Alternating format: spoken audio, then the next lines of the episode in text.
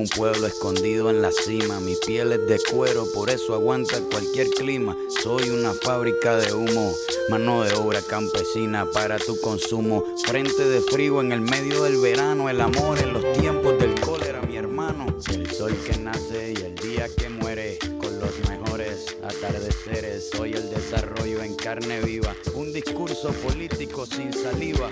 Las caras más bonitas que he conocido, soy la fotografía de un desaparecido, la sangre dentro de tus venas. Soy un pedazo de tierra que vale la pena una canasta con frijoles. Soy Maradona contra Inglaterra, anotándote dos goles. Soy lo que sostiene mi bandera, la espina dorsal del planeta en mis cordilleras. Soy lo que me enseñó mi padre, el que no quiere a su patria, no quiere a su madre. Soy América Latina, un pueblo sin pierna pero que camina. Oye, tú no puedes comprar el viento. Muy buenas noches. Una vez más acá en su programa Hablando Claro con Dani Difacio. Bajo la producción, conducción y moderación de este su servidor Dani Difacio, en los estudios de Tesla 91.9 FM, bajo la dirección general del doctor Rubén de Oliveira.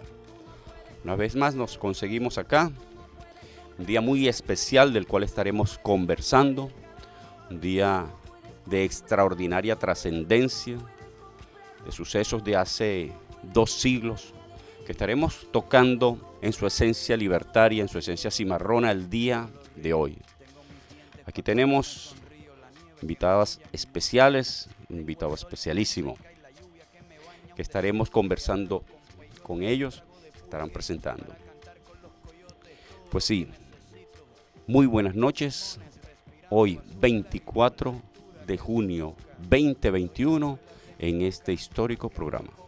El otoño con sus hojas desmayadas, los versos escritos bajo la noche estrellada, una viña repleta de uvas, un cañaveral bajo el sol en Cuba. Soy el mar Caribe que vigila las casitas, haciendo rituales de agua bendita, el viento que peina mi cabello. Soy todos los santos que cuelgan de mi cuello, el jugo de mi lucha no es artificial porque el abono de mi tierra es natural. Tú no puedes comprar el viento, tú no puedes comprar el sol, tú no puedes comprar. Pues acá nos conseguimos con Lisette Finol, Marlene Rivas y Jorge Zagaray. Lo primero, vamos a conversar y vamos a hacer algo bien preciso, bien chévere. Vamos a presentarnos. Yo sé que el liderazgo que cada uno de ustedes tiene casi que no merita, pero tenemos que nuestro programa humildemente es visto en otras fronteras también, por esta maravilla de la tecnología.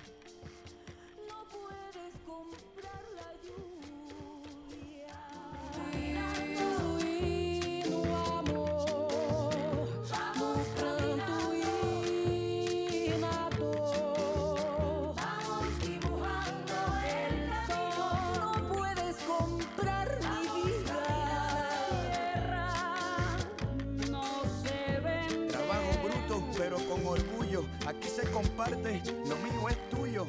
Este pueblo no se ahoga con marullo. Y si se Pues sí, sin más, ante ustedes los micrófonos. Doctora.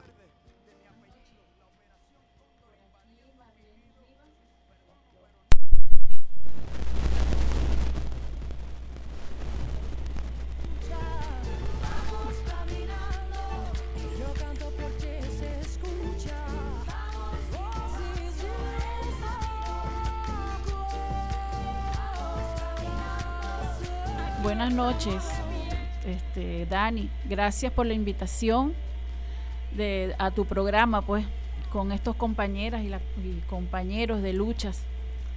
Por aquí, Marlene Riva, ¿verdad? Eh, luchadora social de este maravilloso pueblo anaquense, bendecido, revolucionario. Y dignamente dirijo la misión, soy responsable de la gran misión Hogares de la Patria, Eulalia Burós. Aquí, bueno, en esta contienda, diría yo, bueno, en una fiesta electoral, de esas que convocaba nuestro presidente Chávez, que decía, bueno, llegó la fiesta, hay elecciones, hay primarias, hay primarias en el Partido Socialista Unido de Venezuela.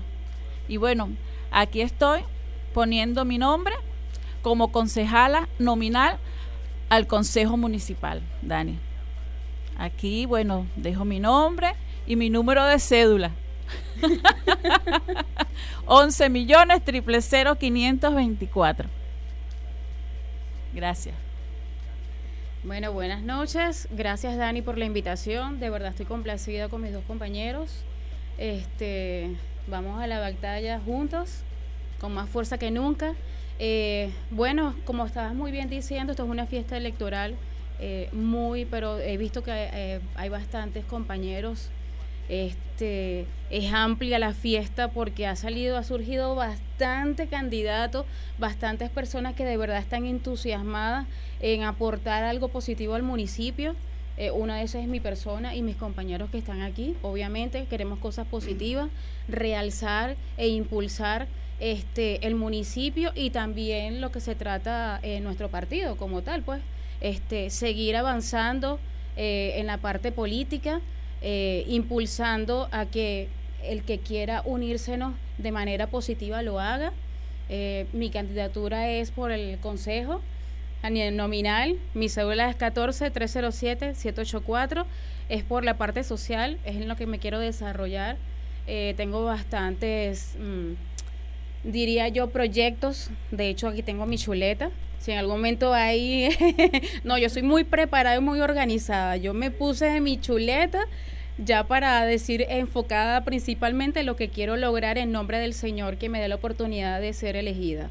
Tengo muy buenos proyectos que en la parte social yo sé que van, van a, a, ser aplaudidos porque es algo de empatía, de empatía y este que mucha gente se va a beneficiar, que es lo que a mí me, lo que a mí me impulsa a, a decirlo y lo quiero realizar y te, estoy positiva, comete positiva de que sí lo voy a hacer de que sí voy a llegar porque es el norte que tengo, Dios quiera que sí, este, que pueda contar con los votos suficientes para hacerlo. Eh, y nada, vamos a ver qué, qué nos deja esta fiesta muy buena va a estar. En nombre de Dios veremos qué pasa. Pero de verdad estoy muy complacida, de verdad. He visto mucho en las redes diputados este concejales, mucha gente joven, caras nuevas, que es lo, importante y lo bonito de todo esto, se le está dando oportunidad a mucha gente que me parece importante y me parece maravilloso.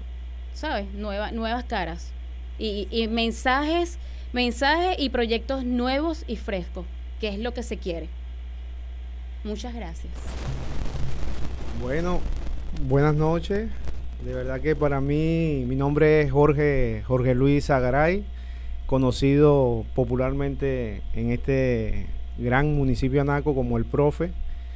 Eh, para conocimiento de todos ustedes, de verdad que yo me siento muy, muy complacido por tu invitación, compañero de lucha. De verdad que solamente con llegar a este espacio se siente un ambiente agradable, confortable. De verdad te felicito por este gran trabajo que vienes realizando, dándole oportunidad principalmente a tu pueblo anaquense, a, los luchadores sociales.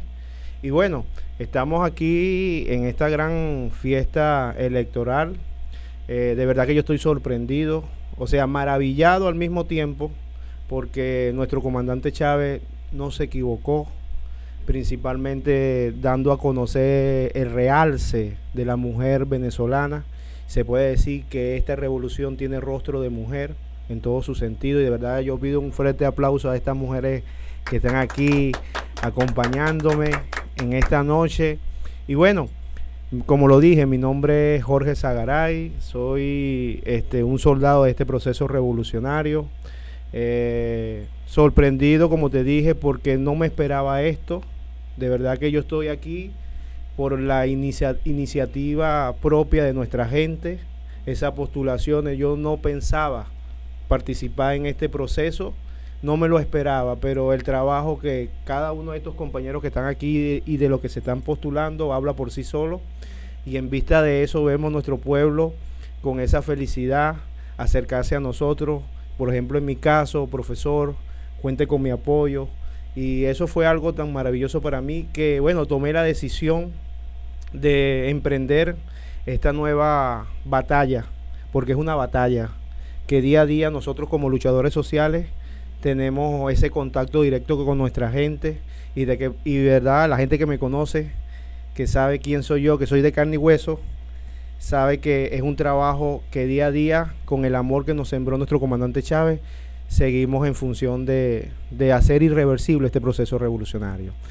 Bueno y de verdad eh, felicito a todas aquellas personas que están participando en este proceso, a nuestro pueblo anaquense, a nuestra militancia, de que a través del ejercicio, principalmente de esta, no digamos contienda electoral, sino fiesta electoral y de la reunificación de los revolucionarios, este, vamos a dar eh, un ejemplo a nivel mundial del nivel de organización de nuestro partido. Felicito a todos los participantes, a los compañeros que se están postulando por la parte de la alcaldía, por la gobernación. Por ejemplo, en mi caso yo estoy eh, con el impulso y el apoyo de nuestra gente aspirando a la concejalía votolista de acá del municipio Anaco. Y de verdad en este día tan especial como tú lo acabas de mencionar en este momento, que tenemos, estamos, eh, digamos, celebrando, bueno, no diría una celebración, sino conmemorando eh, digamos, esa, eh, digamos, el contexto histórico de lucha de nuestros cimarrones, de nuestra gente afrodescendiente, de nuestros campesinos, de todo ese, de ese universo cultural que establece nuestro pueblo venezolano.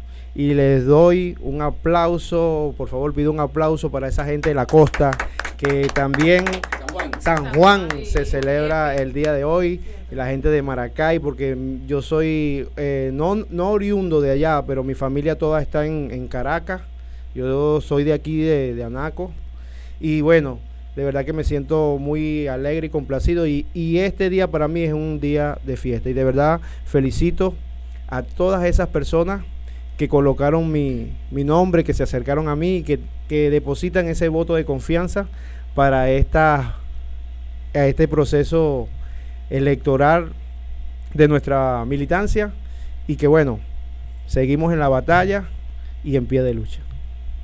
Muy bien, bueno, ahí tienen tres cuadros que ha emergido propiamente de las bases de la revolución. El saldo que viene dejando este hermoso proceso acá se ve reflejado. Antes de continuar, como en cada uno de los programas, quisiera eh, aprovechar este espacio, como muchos otros, en el plano político, para recordar que estamos, seguimos clamando respuesta sobre la desaparición de Carlos Lanz. Nosotros estamos de verdad bien pendientes, hermano, no te hemos olvidado. Cada día que pasa, un día más de preocupación acumulada y te queremos de vuelta con nosotros un día de hoy. cuánto, cuánto sería bueno tenerte un día como hoy y, este, esta celebración eh, desde el punto de vista de la victoria que representó la batalla de, Carabobo. Eh, este, cumplo con el deber de recordar que necesitamos respuesta de Carlos Blanc. Bueno, esto este día de verdad que es un día muy especial, el cual lo vamos a estar tocando en un segmento especial para ello. Desde la, eh, este es el tercer programa de Hablando Claro con Daniel Facio. Eh, en los programas hemos tenido un componente que, como dicen los Roberto, una, una, una pregunta o un esquema que es eh, disparadora en torno a, al debate. Esto es unas palabras que vamos a escuchar a continuación.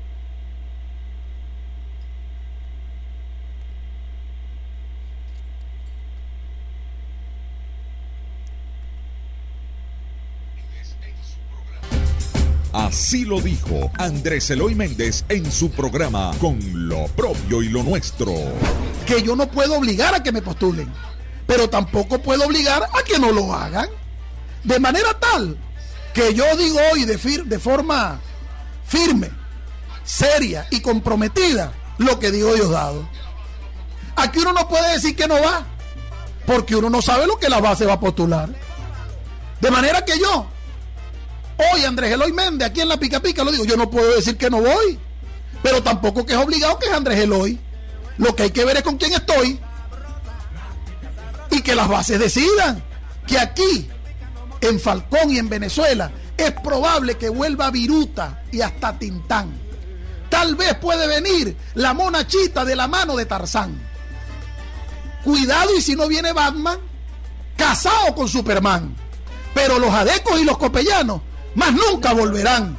Que viva la militancia chavista, que viva la base, que viva la conciencia, que vivan los siempreros, que digo yo, los que siempre han estado, los que siempre han luchado, y es momento además también de enterrar el oportunismo y quienes por ahí andan como ave de paso creyendo que las bases son pendejas.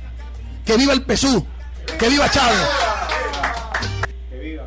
Que viva Fíjese, Chávez. Fíjate algo ahí. Aguántate ahí. Andrés Eloy plantea y pone en el debate, en la arena política, un tema extraordinariamente importante.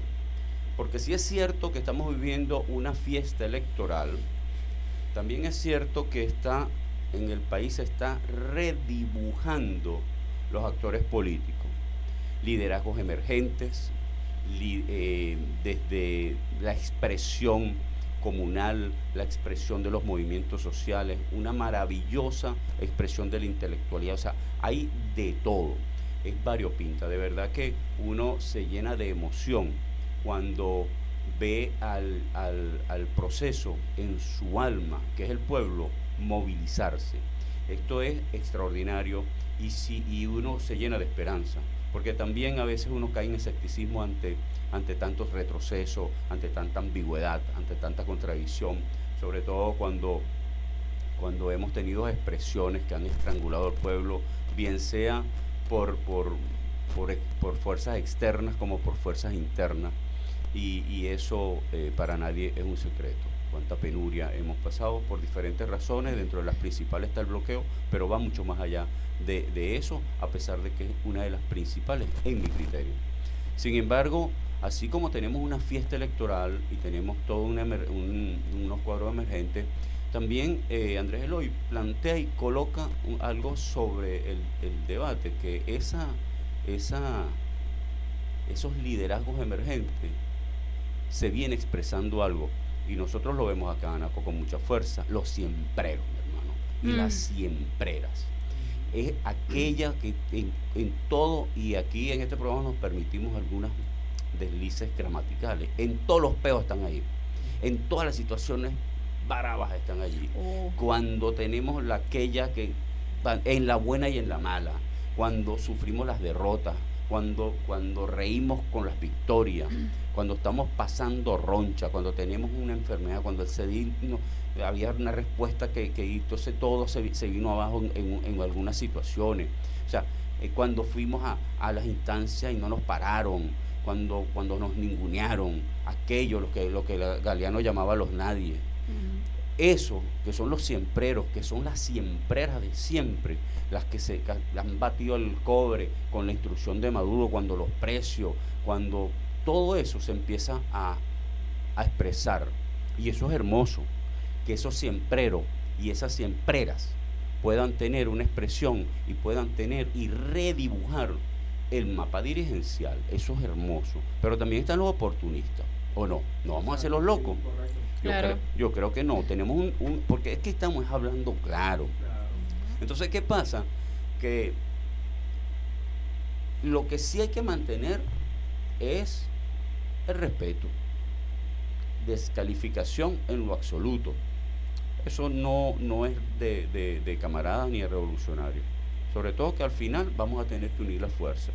Pero ahorita sería eh, algo que no es la realidad. Hay confrontación desde el punto de vista de, de posiciones, como en toda organización. Tú en la familia tú tienes diferencias. en, la- Correcto. en cualquier organización, en la iglesia. Bueno, partiendo de Jesucristo, entonces hay, un- hay divisiones del Claro. cristianismo. Imagínate tú, Sí. que es Cristo, que no logró unir a todo, porque entonces hay, hay, hay ramas. Claro, eso, no, eso, Entonces, es, imagínate que queda para nosotros. Entonces, eso desde, desde siempre, eso no es de ahorita. Sí, entonces, entonces eso que tenemos ahí unas características, pues aquí tenemos también en Anaco. Entonces yo siempre he dicho algo, siempre lo mantengo. Aquí la única corriente que yo, Dani Difacio, suscribo es el chavismo. Más nada. así. Lo demás es pura paja. Lo demás es oportunismo, lo demás es que no tiene sentido. Ahora, los liderazgos se respetan y sobre todo con su- sus liderazgos que tienen ascendencia sobre el pueblo, que no se han desvinculado, que no han sido oportunistas, que han estado y no han maltratado. O sea, ese liderazgo. Ahora bien, en ese escenario, en ese escenario, yo quiero escucharlos a ustedes. ¿Cuáles son sus reflexiones? ¿Cuáles son sus propuestas en torno a esta situación que estamos planteando de estos dos grandes componentes que nos plantea el, el amigo eh, Andrés Eloy, de los siempreros y la siemprera, especialmente aquí en Anaco, la siemprera, madre mía. Ahí tienen ustedes su mesa de trabajo. Bueno, sí, de verdad que ese, esa, esas observaciones que, que manifiesta el compañero, de verdad que en esta coyuntura política, dentro de este contexto histórico que estamos viviendo nosotros aquí en Venezuela, eh, se ven representadas y por eso es que nuestro camarada este, Diosdado Cabello hace referencia a todo eso. Pero mira, yo voy a utilizar una, una frase de, de nuestro gran libertador Simón Bolívar. Bolívar en el, en el Congreso de Angostura, ya a mediados de- del año de 1819, pero mucho antes, en 1817, Bolú- Bolívar, en ese Congreso, ya en plena ejercicio, Bolívar establece una palabra que, que resuena en el contexto histórico latinoamericano. Bolívar dice, las palabras nos motivan, pero el ejemplo nos fortalece. Entonces, eso es importante, ¿ves? Eso es importante, porque una de las cosas de que nosotros podemos eh, avanzar dentro de la- del accionar político que establece nuestro proceso revolucionario es demostrando ese ejemplo, ese ejemplo. Y bueno, y vemos que las bases, principalmente hay compañeros dentro de las bases que tienen una trayectoria política. Y en esa trayectoria política han desarrollado indiscutiblemente y han dado a conocer ese gran ejemplo. Y por eso que es la oportunidad de las bases en este momento. En este momento eh, postular, tomar en consideración el trabajo de cada uno de esos compañeros.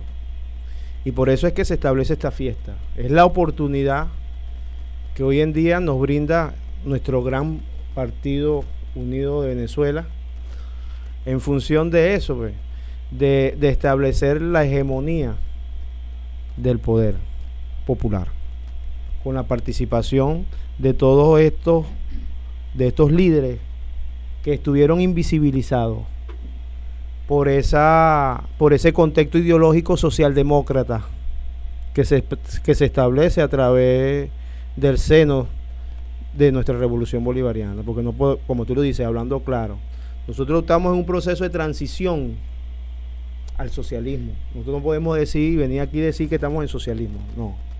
El sistema que prevalece actualmente en nuestra nación es un sistema capitalista. Nosotros estamos en un proceso de transición. Y actualmente nosotros debemos ir en función de descolonización del pensamiento. ¿Ves?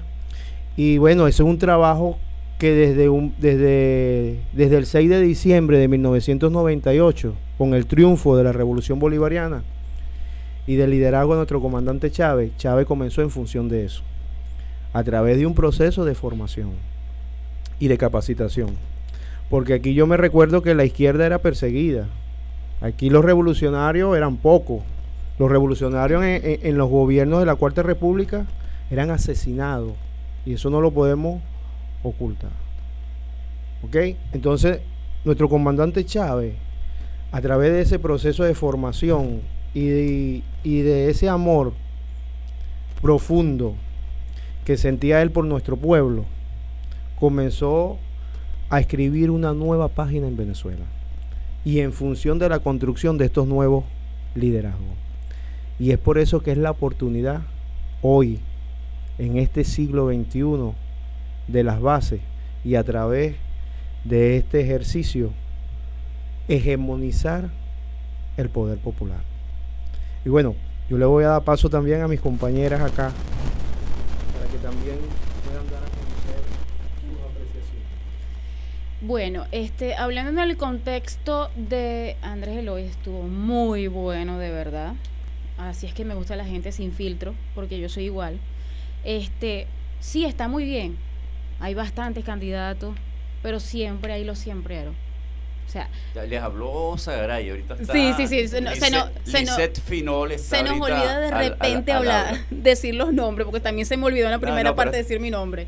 Lisette Finol. Pero vamos a estar claros. Eh, ahorita, de verdad, tenemos que ser sinceros. Está bien que estén los siembreros, que, que tienen un, como dice él, un contenido, ya, tienen, ya vienen arrastrando desde hace mucho tiempo su protagonismo en la parte del chavismo, en la parte de nuestro, de nuestro partido, del PSU. Chévere, no se le puede negar, más bien se le aplaude y se le agradece lo mucho o poco que pudo haber hecho. Pero es momento de que le den paso a nuevas caras, como lo dije al principio, nuevas caras, pensamientos y proyectos frescos. ¿Por qué? Porque han pasado mucho tiempo, las cosas cambian, hay otras perspectivas. Lo que tú piensas no es lo mismo que yo pienso, lo que tú quieres hacer no es lo mismo que yo quiero hacer. Y puede ser que lo mío, ah, con todo el respeto, lo mío sea mucho mejor y vaya a impulsar más, vaya a, ayudar más a mucha gente, al municipio, porque tenemos que tener sentido de pertenencia, ¿verdad? Y no lo estamos teniendo. Eh, no voy a decir para no, este, soy sin filtro, pero no voy a, llegar a, a crear polémica. quiero que todo el mundo me quiera. no quiero enemigos. Este, pero hay gente que de verdad no ha, este, en su momento, no ha aprovechado su oportunidad para engrandecer más la parte política en nuestro municipio. No ha ayudado con su forma de actuar, ha ayudado al municipio, ni ha ayudado a que mucha gente más se conecte con nuestro partido, se conecte con nuestro partido, se conecte con nuestra ideología, se conecte con lo que queremos llegar a ser. ¿Sí? Este, por lo menos yo sí soy defensora, lo tengo que decir, de nuestra licenciada, nuestra protectora Liafran Figueredo. Esa muchacha está haciendo un trabajo excelente, no se le puede negar, hay que aplaudirla. Yo particularmente vivo en Camposur. En Camposur todo el mundo se olvidó de Camposur. Nadie en ningún momento fue a Camposur a decirles qué necesitan, este, en qué los podemos ayudar. Desde que llegó Liafran, hay que agradecerlo, particularmente yo lo hago, iluminó varias calles de Camposur. La plaza está recuperando la escuela que la desvalijaron por completo, la escuela de PDVSA, igual que el kinder de PDVSA, y nos puso una vigilancia policial, porque es un- había un sector, es un sector este que tenemos, por lo menos es un sector bueno, pues. No hay eh, delincuencia como tal, pero pero sí estaba inseguro, sí estaba inseguro. Entonces, ese ese tipo de cosas, no sé si estoy en el mismo contexto de lo que estoy diciendo. Ese tipo de cosas hay que aplaudirlas, pues, ¿entiendes? Porque por lo menos ella tiene otras otras este nuevos proyectos que los están dando, está ayudando, está haciendo algo y está dejando bien bien parado el partido, bien parado la parte de la ideología que tenemos. Ella tiene una buena formación y es una de las personas, como es nueva, aunque todo el mundo la conoce aquí, por el anterior periodo con nuestro amigo Francisco, ¿verdad? Igualito, ella ahorita está, ella está aspirando a la alcaldía. Y es algo, y es algo que hay que darle la oportunidad, igual que hay que darle la oportunidad al compañero, igual que hay que darle la oportunidad a la compañera y hasta a mi persona. Pero como estaba diciendo este nuestro camarada Diosdado Cabello, yo no puedo obligar a nadie a que me postule, ni que me elija, ni que vote por mí. Son las bases las que van a decidir si yo voy o no voy. Y yo no me puedo molestar si no voy, sino ayudar a eh, anclarme, eh, conectarme con la amiga si llega a ganar, ayudarla. ¿Por qué? Porque me estoy dando cuenta que ella también tiene algunos proyectos sociales. Entonces no es hora de ser egoísta sino de seguir uniéndonos más. No es momento de dividirnos entre el mismo partido. Eso no se puede hacer, porque eso es, va a ser un efecto dominó dentro del partido. Y entonces ahí es cuando vamos a estar más debilitados, que no podemos estar, y es cuando nos van a atacar. Y eso no lo podemos hacer. ¿Ve? Entonces, no sé si, si me expliqué bien. Excelente. Bueno, está muy claro aquí, ¿verdad? Lo que los el compañero eh, Jorge y la compañera Lisette han, han estado debatiendo, pues, de los, de los siempreros, como dicen, la bienvenida, pues, la bienvenida. Pero habemos militantes, camaradas, hombres, mujeres en nuestras comunidades, luchadoras, que es la hora del pueblo, pues. El pueblo y las bases postulan. Las bases postulan. No porque yo sea la de la gran misión Hogares de la Patria, yo vaya a poner a todas las mujeres, ¿verdad? Que están en los comités. Mira, a postularme por mí. No, ellas tienen derecho a decidir quién, quién, quiénes, quiénes ellas quieren que sean su alcaldesa, su alcalde, su concejala, su concejal porque ellas vienen debatiendo unas luchas. Esas mujeres son de a pies, mira, tú te vas a una comunidad y esas mujeres, bueno, pues tú te quedas sorprendida. Guerreras. Guerreras del, del alto nivel político, de la madurez política. ¿verdad? Y esto no es hora de que no, porque no me postulan a mí, yo voy a ponerme en una cacería de brujas, a meterle el pie a la compañera o al compañero ¿verdad? A descalificarlo. No, compañero, porque igualito, lo dijo el compañero Dani Difacio, vamos a unir nuestras luchas igualitos, vamos a, el que, el que quede o la que quede, igualito, los vamos a apoyar, vamos a avanzar con ellos, pues, ¿ve? Entonces, bueno, esto no es eh, algo para, para terminar enemistados o enemistadas, no, todos somos amigos, luchadores, de, bueno, de 16, 17, 18 años en esta lucha desde que comenzó nuestro comandante Chávez en esta, en esta revolución, ¿verdad?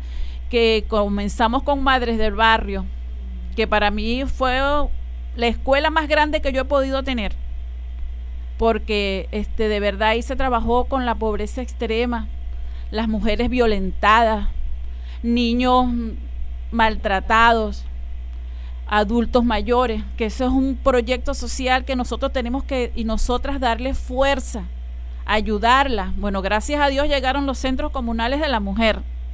Bellos. Ahí, está, ahí están eh, las salas de parto humanizado, donde se atiende a la mujer, a la embarazada, al lactante. Está la abogada, ¿verdad? La, la defensora de la mujer no, nada, no da más de la mujer, también del adolescente, del niño, del adulto mayor, hasta del hombre. Porque también son, hay hombres maltratados. Pero históricamente somos nosotras las mujeres que hemos sido maltratadas. Pero bueno, gracias a Dios que ese hombre vino y nos abrió así los ojos y sabemos dónde estamos paradas hoy día, pues. Y la que no sabe, le abrimos los ojos, ¿sabe? y aquí estamos, aquí estamos en la lucha, ¿verdad? Que te estoy oyendo tus proyectos, ¿verdad? Quiero oír tus proyectos sociales y me uno a eso. Así quede o no quede, compañera. Me uno a esos proyectos sociales tuyos con mi mano aquí, amiga, para seguir avanzando en este, en este pueblo tan bello, tan noble que es el pueblo de Anaco. De verdad que es extraordinario, pues lo que nosotros venimos hemos venido haciendo desde hace rato. Desde hace rato te digo 16, 17 años. eso es eso es ser siemprera. Exacto. Es decir, que yo estoy aquí con tres siempreros. Exacto. Tres dos siempreras y un siemprero. Fíjate, este hay un plan hay un hay una partiendo de algo que, que, plan- que expuso Zagaray, bueno, y toda, en el sentido del, del trabajo continuo, el premio a la constancia, el premio a eso, a eso precisamente que llaman siempre, siempre estoy, siempre lo mismo. Y, y- y había un, hay o ha habido una invisibilización de esos actores. Eh, eh, lo maravilloso de este proceso es que está saliendo todo eh, de una manera tan, tan fresca y va a venir una recomposición, yo lo veo claro así. Vamos a ver la próxima semana cómo queda el mapa político anaquense en este caso, ¿no? Pero nacional esto es un fenómeno bien interesante. Sin embargo, nos planteaba Sagaray que efectivamente estamos en, en un, en un sistema capitalista, estamos en un estado que no deja de ser un estado eh, de intereses donde el capital eh, juega un papel importante sobre todo cuando nosotros, y siempre yo hago referencia a ello, cuando un, un Chávez nos decía, yo soy un presidente subversivo. O sea, el, el contenido político, el contenido de fondo de esa expresión es que es precisamente es un- es un destructor de un Estado que no está al lado del pueblo, de un Estado de que está al lado de las estructuras de poder económico más enquistadas que, que han estado y están, y que han dado la batalla, han dado la batalla conjuntamente con los capitales transnacionales y toda una presión que es mundial, pues no, no, no en balde eh, Venezuela, el, Estado, la, majestad, el jefe de Estado fue desconocido, nada menos nada más por la potencia más grande que ha conocido la humanidad, tanto en que está en declive, sí, que tiene graves problemas, sí, pero es la mayor potencia militar que ha conocido la humanidad en, su- en toda. Entonces, eso no, no, no, no es concha tamarindo, como dicen por aquí. Entonces, pero, pero fue ella nada más, no, se le plegó todo Occidente, o sea, porque Europa, el grupo de Lima. Entonces vemos como la recomposición y desconocimiento y colocaron un gobierno y un, un gobierno paralelo, unas instituciones, nos quitan sitio, etcétera, etcétera. Cuando tienes tú es, toda esa situación, indudablemente tú tienes un impacto muy fuerte acá en, en- en- en territorio venezolano, en el Estado, y no, no bueno, pasar penuria. Pero hay otro elemento que no que yo también subrayo, lo coloco como parte del debate, porque cuando, cuando el amigo dice que hay un elemento socialdemócrata, inclusive en el PSUV, son expresiones de la contradicción dialéctica de los procesos de cambio. Y efectivamente, nosotros tenemos un adeco rojito, ¿vale? Claro. Tenemos un adeco Así no rojito. lo podemos ocultar. Unos, unos adecos rojitos y, bueno, pues como que perfeccionaron la vagabondería. Unos camaleones. Unos camaleones. Perfeccionaron algunas de las vagabonderías. Entonces, el pueblo también está bien pendiente y sabe quién es quién. Y es sabe, quién, correcto. y sabe quién le pegó la mano a- al churupo. Y sabe, está clarito, hermano. Todo Aquí- eso. Aquí sabe quién es eh, persona honesta y quién no lo es, del color que sea. Exacto. Porque hay escuelio honesto y escuelio choro. Y Exacto. también rojito de los dos lados. Entonces, es cuestión de que este proceso, pero con, el, con las bases me la juego. Esa Eso vaina sí es verdad. ¿Por qué? Porque ahí yo te digo algo. Lo que ha estado viendo el pueblo durante tanto tiempo, y el pueblo PSUV, la militancia del PSUV, porque después viene el otro proceso más hermoso, que es que yo creo, con- y me aventuro, una opinión que quiero compartir con ustedes, a ver qué tal les parece, que el proceso tiene un, un elemento tan hermoso de participación, que yo te aseguro que poniendo un ejemplito, un ejemplo travieso, que Eliafran queda y no logra el 85%, que, que pudiera lograrlo, pero suponiendo que no, yo creo que los escuelos aquí en Anaco, a las primarias que van a ser abiertas por CNE, van a ir a votar. Bueno, te puedo decir. Sí, ya te doy la palabra. Ya te doy la palabra. Para, para terminar la idea, porque el, el, pero dale, viste este contexto, ¿no? Ahora viene el otro, el otro contexto que no puede quedar por fuera, y es para explicar, sobre todo, a usted que está escuchando y para compartir con ustedes de tal manera que lo incorporen a ver cómo lo desmenuzamos esa esa mamando y loco que está la gente, hermano. Hay una Exacto. situación económica que ha venido aliviando un poco, percibo yo, pero que hemos pasado la roncha, una locura. O sea, el dólar, la cuestión, la depresión. Esto es, esto, pero, pero, ¿y de dónde viene todo eso? Cuando, cuando yo digo, cuando, cuando estás en la cola O sea, ¿cómo tú pretendes tú que te desconozcan el Estado, que te pongan un Estado paralelo, que te conozcan, que te quiten Citgo? Citgo venía suministrando repuestos para la refinería, por el amor de Dios, y se venía sol- solventando un poco la vaina. Entonces, te, hacen todo eso y después está, está arrechísimo en la cola mentándole a la madre a Maduro. Señor, pero busque a Guaidó y le pide explicación del estrangulamiento que hizo. Claro, o tú eres imbécil. O sea, vamos, eh, es una cuestión de tener una neurona nada más. Porque yo entiendo el discurso de la derecha que hacen hasta una manipulación. Hoy estuvieron con los símbolos religiosos, por cierto, hay que tocar ese tema. Bien balurdos, gafo. Pero, pero, pero, este, y entonces la explica, ese el responsable es Maduro. Ahora, en el otro, ese, eso es con mucho énfasis. Yo creo que es la principal causa, pero aquí hay, hay que poner también en contexto algo, que lo llevó combatiendo el camarada eh, Maduro, Exacto. que fueron el desastre que hicieron en la industria petrolera. Eso es Yo tengo 30 años en la industria petrolera y fui testigo del combate que se hizo, porque ahorita es muy fácil hablar del ramirismo, Exacto. mi hermano, no quedó hueso sano. Y no lo estoy diciendo nadie, Facio. Esto ha salido en cadena nacional del, del presidente Nicolás Maduro. La industria petrolera en su parte de producción, gasífera, petroquímica, refinación, todo. Y, y donde al extremo que yo reto a cualquiera que me nombre una corporación petrolera de las dimensiones de PDVSA que hayan tenido más de 100 ejecutivos presos a la vez. ¿Cuánto estamos hablando? Exacto. en dinero.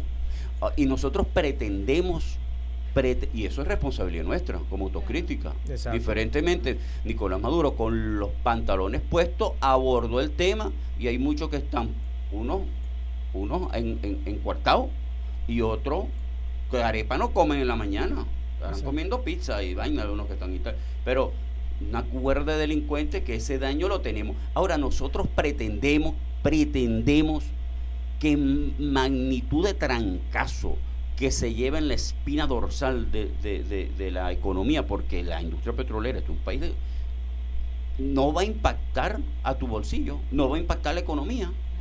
O sea que, que nuestra situación no tuvo nada que ver eso. Y eso, y eso, eso que decía Zagaray, eso no son ni siquiera socialdemócratas, esos son delincuentes. Delincuente, exacto. ¿Te das cuenta? Entonces, eso hay que ponerlo en contexto, Claro. porque si, si no cometemos los mismos errores y no se estarán tejiendo otro, otros clan. ¿Y qué estamos haciendo? Y este nuevo liderazgo va a tener los ovarios y los testículos de ponerle los puntos a las a las cosas, porque yo fui casi que víctima en todas las batallas que se dieron aquí y yo no vi dirigencia pronunciándose. Claro, Yo vi mucha soledad. Y es momento de decir las cosas, porque estamos hablando claro, ¿no? Claro. Ahora, la última parte, y con esto vamos a, a- abrimos de nuevo para que tener ese contexto, es que nosotros podemos negar que hay ineptitud, mala gestión y corrupción. Sí. No, ya va. Si dijimos que la misma Cristo se le dividió la vaina y pal y pascual, entonces nosotros vamos a tener toda una. eh, entonces somos una casta de ángeles y tal. Sí, está bien, pues lo vamos a quedar a coba.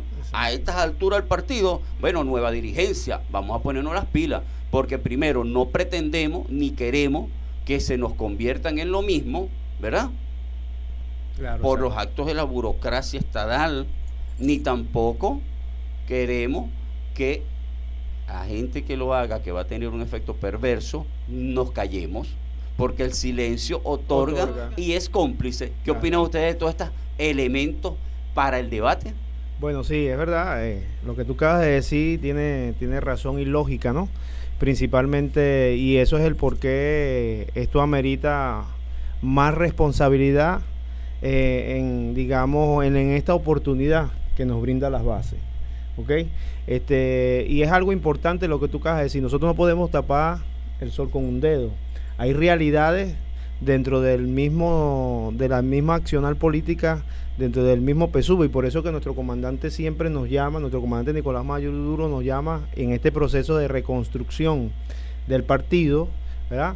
A, bueno, a la aplicación, como lo decía nuestro comandante Chávez, de, de esas tres R, pero bien, bien, bien, bien, bien al cuadrado, ¿no? Y no podemos ocultar eso porque, y eso es parte fundamentalmente de esa cultura capitalista heredada principalmente de, bueno, de todo eso, de lo que ca- acabamos de aquí expresar. Entonces vean que esta es la oportunidad principalmente de las masas, ¿no? del poder popular, que día a día vive, eh, padece principalmente todo esto, de todo, de toda, de todo esto que está sucediendo en, dentro de la fila de nuestro proceso.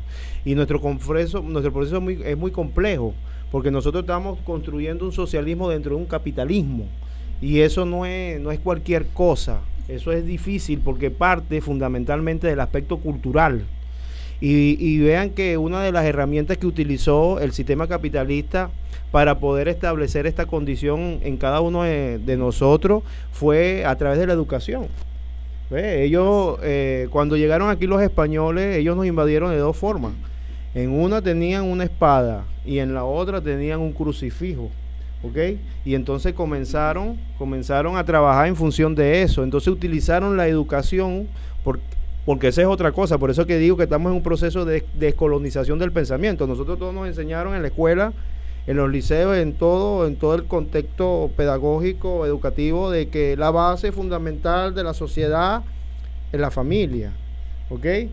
Entonces, la base fundamental de la sociedad en este proceso revolucionario con nuestro comandante Chávez es la educación porque un ser sin estudio, lo dijo nuestro libertador, es un ser incompleto. Entonces, el sistema capitalista, el sistema capitalista ya estructuralmente conocía todo eso. Entonces, ¿qué fue lo primero que utilizó? La educación.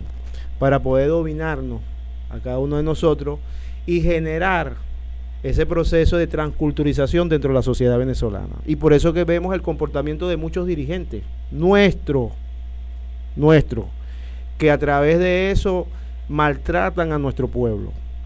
Esta nueva dirigencia que surge desde la catapunta, de la base, tiene que venir, tiene que establecer otra visión, otra visión, otra misión y otra visión distinta a esta realidad. ¿Ok? Porque si no, no estamos haciendo nada. No estamos haciendo nada. Y es importante lo que acaba, lo que estamos descarnadamente hablando acá, Hablando claro. Hablando claro. es importante, ¿por qué? Porque esto, de una u otra manera, aquellos radioescuchas que nos están escuchando en esta noche tan hermosa y tan... Yo me siento aquí muy contento porque rodeado de estas dos hermosas mujeres. Este, se enteren y tomen conciencia que a pesar de que eh, este programa tiene un contexto político de hablar claro, este, vean la realidad existente y que a través de esa esperanza depositada por esas masas en cada uno de los participantes que hoy en día están postulándose, podemos transformar esa realidad. Yo estoy convencido completamente de eso. Estoy plenamente convencido. Y entonces, bueno, es la oportunidad de esos invisibilizados que ustedes que, nombrábamos, empoderarnos principalmente y materializar ese sueño y que aquí no se habla de eso. O sea, no, aquí no se habla principalmente de que nosotros tuvimos y tenemos la oportunidad de tener un líder como el comandante Chávez que dejó un documento escrito, compadre. Y nuestros dirigentes, como que ese documento como que les pasó, ese documento como que les pasó Nadie, nadie, tú le preguntas a cualquiera persona, militante o no militante del partido, o a cualquier venezolano que no milite en nuestro proceso revolucionario, ¿qué establece el proyecto nacional Simón Bolívar? Y no, no tiene ningún, no tiene ninguna claridad de lo que establece ese documento. Y ese documento es un, es un documento importante porque ese documento nos lleva al proceso de transformación y a la construcción del sistema que nosotros queremos implementar en nuestra nación. Es importante eso, por eso que hago el llamado. Nosotros, eh, este proceso dialéctico que de ahora en adelante y, mi propuesta como profesor que, soy dentro de, del, del accional político, porque soy formador de formadores a nivel nacional, este, es bueno brindar, eh, desarrollar y darle la oportunidad o darnos toda la oportunidad de, hegemonizar la educación política en el municipio. De, para ese empoderamiento ¿no? de las bases. Vamos a ir a tocar vamos a ir a tocar el plano de propuesta en algo específico, pero en este marco de diagnóstico ¿Cuál es la, qué, qué nos dice Marlene? Bueno, Dani, este es como dice aquí Jorge, ¿verdad? Que esto es, estamos hablando desencarnadamente. Bueno, lo que nos queda es lo que a estos a que estamos surgiendo hoy es que estamos en este proceso de desaprender para aprender, para avanzar. Bueno, y nuestro presidente Maduro le está poniendo un mundo a eso, yo. Un mundo increíble que nosotros deberíamos, bueno, ya que los, también los estamos a- ayudando a ese proceso, bueno, ¿qué te podría decir? Eh, En el plano, en el plano de la, del elemento que hemos visto de materia de- del diagnóstico que tenemos en la actualidad, de las cosas que están por hacer, por corregir, tenemos todo perfecto. El compromiso tuyo cuando asumas, suponte que tu propuesta, tu persona y tu compromiso llegue y corone. ¿Qué haces tú el primer día? ¿Cuál, cuál es tu diagnóstico? Y desde el punto de vista de las cosas que tú estás viendo allí, es que yo quiero que tú les muestres a la gente para que te muestres por dentro cómo tú estás sensibilizada ante una situación. Está perfecta, es un Edén de rosa. no, Hay, hay errores, hay errores. que Demasiado. corregir, lo, que te- lo que expusimos, todo. ¿Qué, qué tú piensas como ser humano ante toda esta realidad?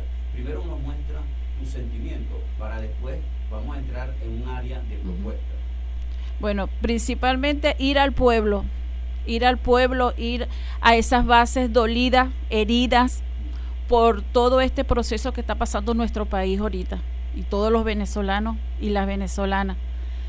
Ir y, y brindarle nuestra mano amiga, llevarle lo mejor que tenemos como seres humanos, como seres humanos y luchar junto a ellos, pues, y luchar junto a ellos y, y aquí estamos esta gran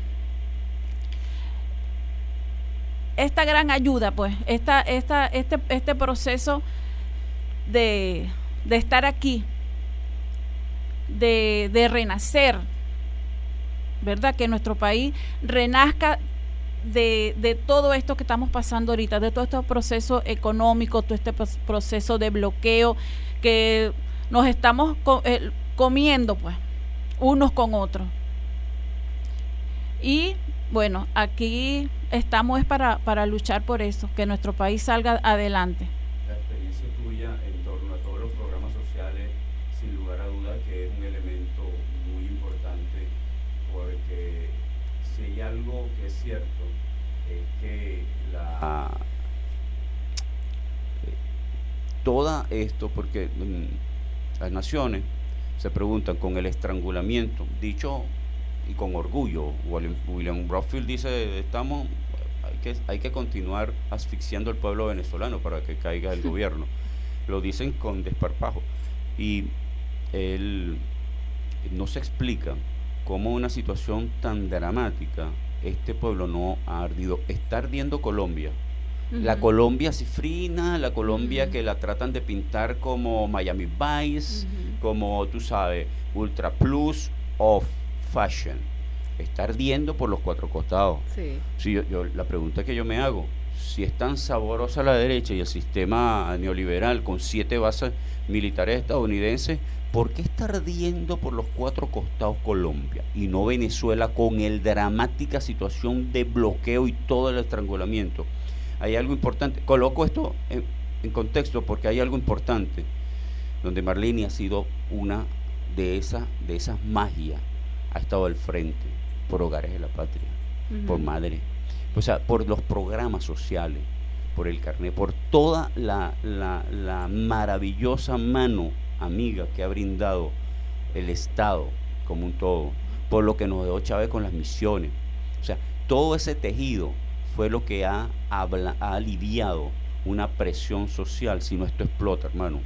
Lo explota. Sí. Tú, tú no le vas a venir a hablar que vamos a hacer socialismo, que tú, tú tienes un carajito ahí enfermo, con, con hambre. 42 grados y no hayas cómo, cómo ir para la farmacia a resolver. no tienes plata para las medicinas. Y no sé cuánto, o cuando te está pidiendo que dice que voy a comer, ya tú no hayas que dejar de comer para que él coma Sí. porque andas mamando. Entonces, este, hasta ahí se acabó revolución, se acabó socialismo y empiezas tú y te, y te, te vuelves gorila. Vamos a estar claros. Claro. Como Pablo Pueblo, como las letras de todas estas canciones. Eso pasa.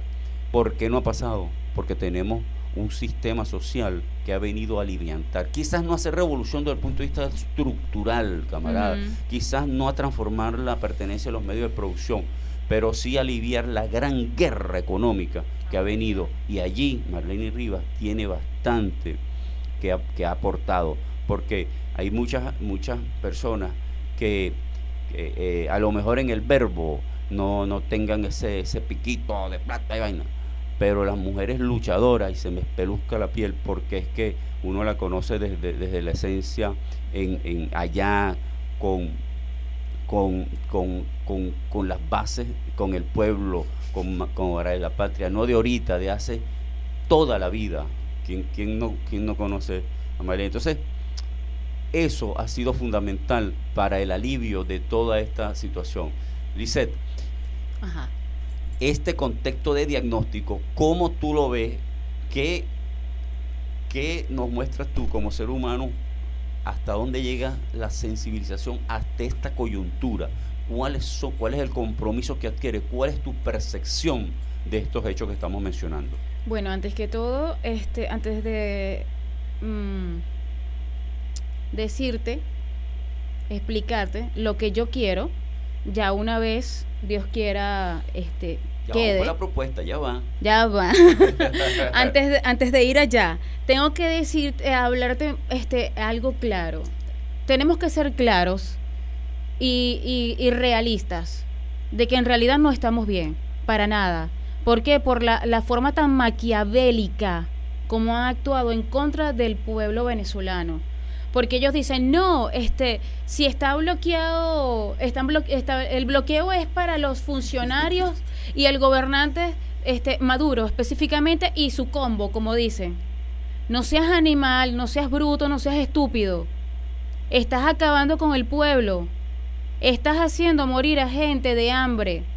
Hay gente que se ha muerto, hay niños que se han muerto porque no tienen para comprar una medicina en específico, que estabas hablando de SIGO. Lo estaba diciendo ayer en el Día del Abogado, dentro de su discurso, muy bueno por cierto, Omar Solórzano. Estuvo excelente, hablando específico sobre el embargo, eh, la, la eliminación de SIGO este, en dominio del, de nuestro gobierno. Este, el SIGO, aparte de lo que eran los repuestos para PDVSA, también estaba haciendo una obra social importantísima Claro. Que da, Claro. lo que da es ganas de, de gritar, te lo juro, porque ellos llevaban a los niños a Italia y ve, tengo- estoy empeluscada, Aimé, ¿sabes? yo le voy a decir nombre, eso tiene nombre y apellido. Aimé, Sí, hija, de Aramis Silva, mi hermana, ajá. estaba allá en Roma. Los llevaban allá a hacerle trasplantes. ¿Tú sabes cuántos niños se han muerto por no hacerse el trasplante porque justamente bloquearon eso? O sea, por Dios, por favor. Y todavía eh, tienen el descaro de reírse, de decir, no, los vamos a apretar más. Sí. Este amiguito este narcisista, egocéntrico que se fue hace poco, gracias a Dios, Trump. Ese hombre no puede ser más maligno porque no puede Y que se iba Maduro antes. gozó un mundo haciéndole daño a Venezuela, queriendo ahorcar más a Venezuela y haciéndonos daños a todos. A todos. ¿Quién, quién de aquí, de, de, de, de aquí, de, de nuestra comunidad?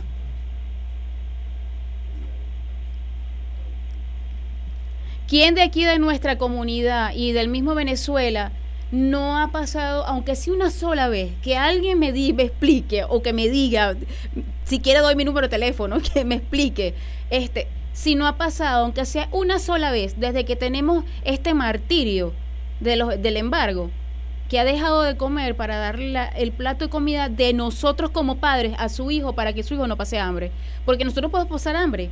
Pero como tú le dices a un niño pequeño que está en pleno crecimiento, no, no, no hay para comer. No puede, no puede aguantar el hambre. O sea, ese es un tipo, esa es lo que esa gente no está captando. De que le está haciendo daño es al pueblo. Al pueblo. No le está haciendo daño nada más a la institución como tal formada, sino al pueblo. Pues vamos a, a irnos a una musiquita, ¿verdad? Ajá. a un, es- a un intermedio musical. En el mismo vamos a regresar con algo sumamente importante. Sumamente importante. ¿Sabes qué? ¿Qué? ¿Cuáles son las propuestas de ustedes? Ajá. El pueblo que está escuchando quiere decir, ajá, ¿y cómo vamos a buscar resolver este gran rollo? ¿Cuáles son las propuestas? Y vamos a estar profundizando con los tres invitados y con la invitada en torno a lo que es el marco propositivo. ¿Qué tienen en los ovarios y en los testículos esta gente?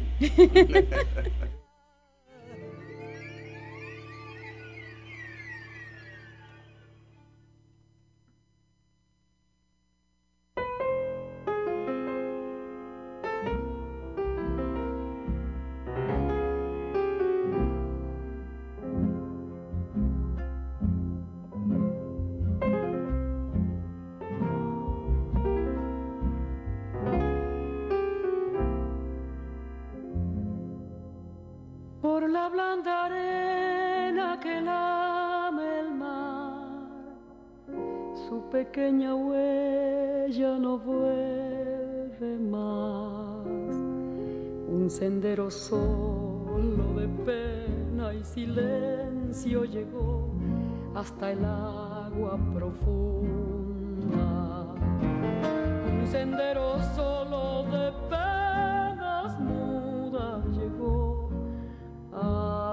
la espuma. Sabe Dios que angustia te acompañó, que dolores viejos cayó tu voz para recostarte arrullada en el canto de las caracolas marinas. La canción que canta en el fondo oscuro del mar, la caracola.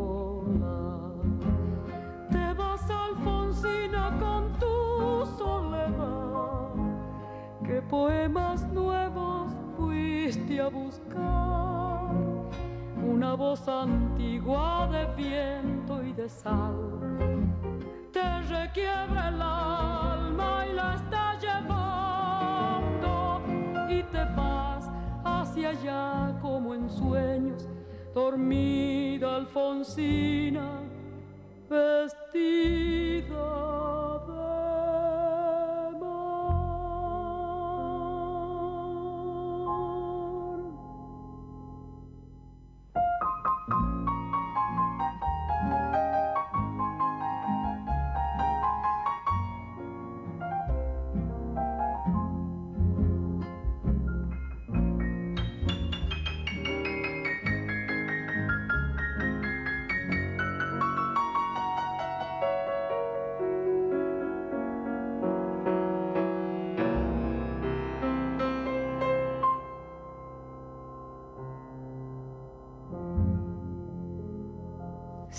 Sirenitas te llevarán por caminos de algas y de coral y fosforescentes caballos marinos harán una ronda a tu lado. Y los habitantes del agua van pronto a tu lado. Bájame la lámpara un poco más, déjame que duerma nodriza en paz.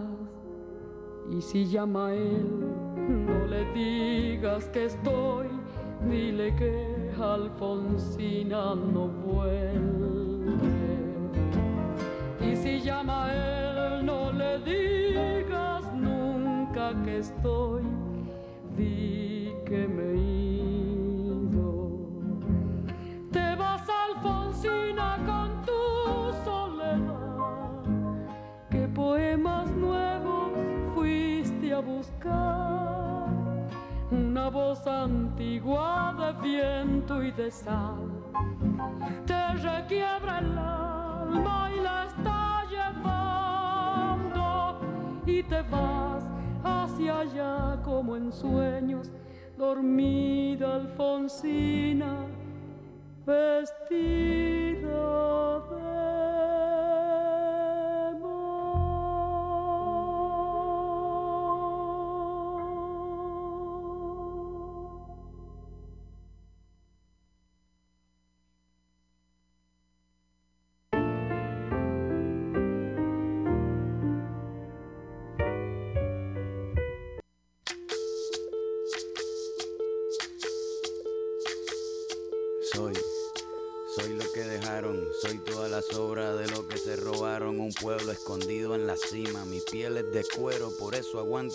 clima. Soy una fábrica de humo, mano de obra campesina para tu consumo. Frente de frío en el medio del verano, el amor en los tiempos del cólera, mi hermano. El sol que nace y el día que muere, con los mejores atardeceres. Soy el desarrollo en carne viva, un discurso político sin saliva.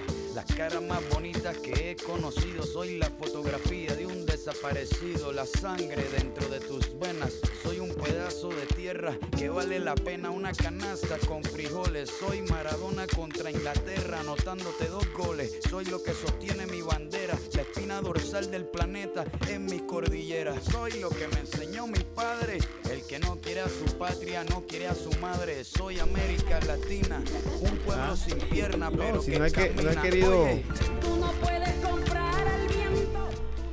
Y aquí estamos de regreso nuevamente. Les recordamos que estaba en su programa Hablando Claro con Dani Difacio.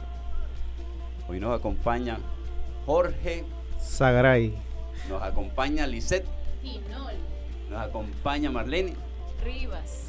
Pues sí, de verdad que invitados de lujo, invitadas de lujo. Eh, y llegó el momento en que, bueno, vamos a ver, to- hay toda una caracterización. De verdad que hablamos claro. Yo creo que, que las personas que están escuchando de cualquier posición política, cuando se habla claro, mi hermano, ya tienes un, paso adelante. Porque aquí no estamos ni ocultando problemas, pero tampoco estamos ocultando sus orígenes. Y, tienen que responsabilizarse por muchos de los orígenes, porque si quieren hacer acusaciones, yo creo que tienen, y inclusive aquí en Anaco hay personajes que, que han estado en eso, tienen que estar pidiendo mucho de los reales que, que recibió Guaidó y las loqueras que se hicieron. Y ahí tú tienes países que, esta- que estaban aquí en la frontera pidiendo la cabeza a Maduro, de, de Maduro, de Nicolás Maduro, este, ahorita con sus países ardiendo, como el caso de Piñera y de Duque. Entonces las cosas son como son y hay que hablarlas clarito. Claro. Porque después en la noche lo que hubo fue un festín de prostituta y murió un tipo. Exacto. O sea, y no nos vamos a caer a comidita. Y eso sí debe dar vergüenza. En nuestra fila no sucedió eh, eh, semejantes aberraciones. Exacto. Nosotros asumimos la responsabilidad como lo hemos estado haciendo durante el programa, pero es el momento de que presentemos para qué estamos. Fíjate algo, en el marco de un estado en el cual estamos en transformación, hay unas grandes contradicciones cuando tú tienes lo que es el Estado constituyente, que es el poder popular en ejercicio, su, su- su expresión comunal, su expresión de movimiento, tú tienes todo esto versus un Estado constituido que es el que se resiste a morir. La versión granchana de la crisis orgánica, de órgano, de, de órganos vivos y muertos. Esa crisis orgánica, para ponerlo, para no irnos tan teórico, porque eso, la práctica es lo más importante, pero sí hay que tener marco, por lo menos conceptual, sobre todo de, de- de- de- estudiosos como Gramsci, en el cual te plantea esa crisis orgánica. Pues el Estado constituido, si tiene una fuerza, te- te- tú terminas convirtiéndote, jugando al- a lo que quieres combatir. Y eso nos ha pasado, lamentablemente.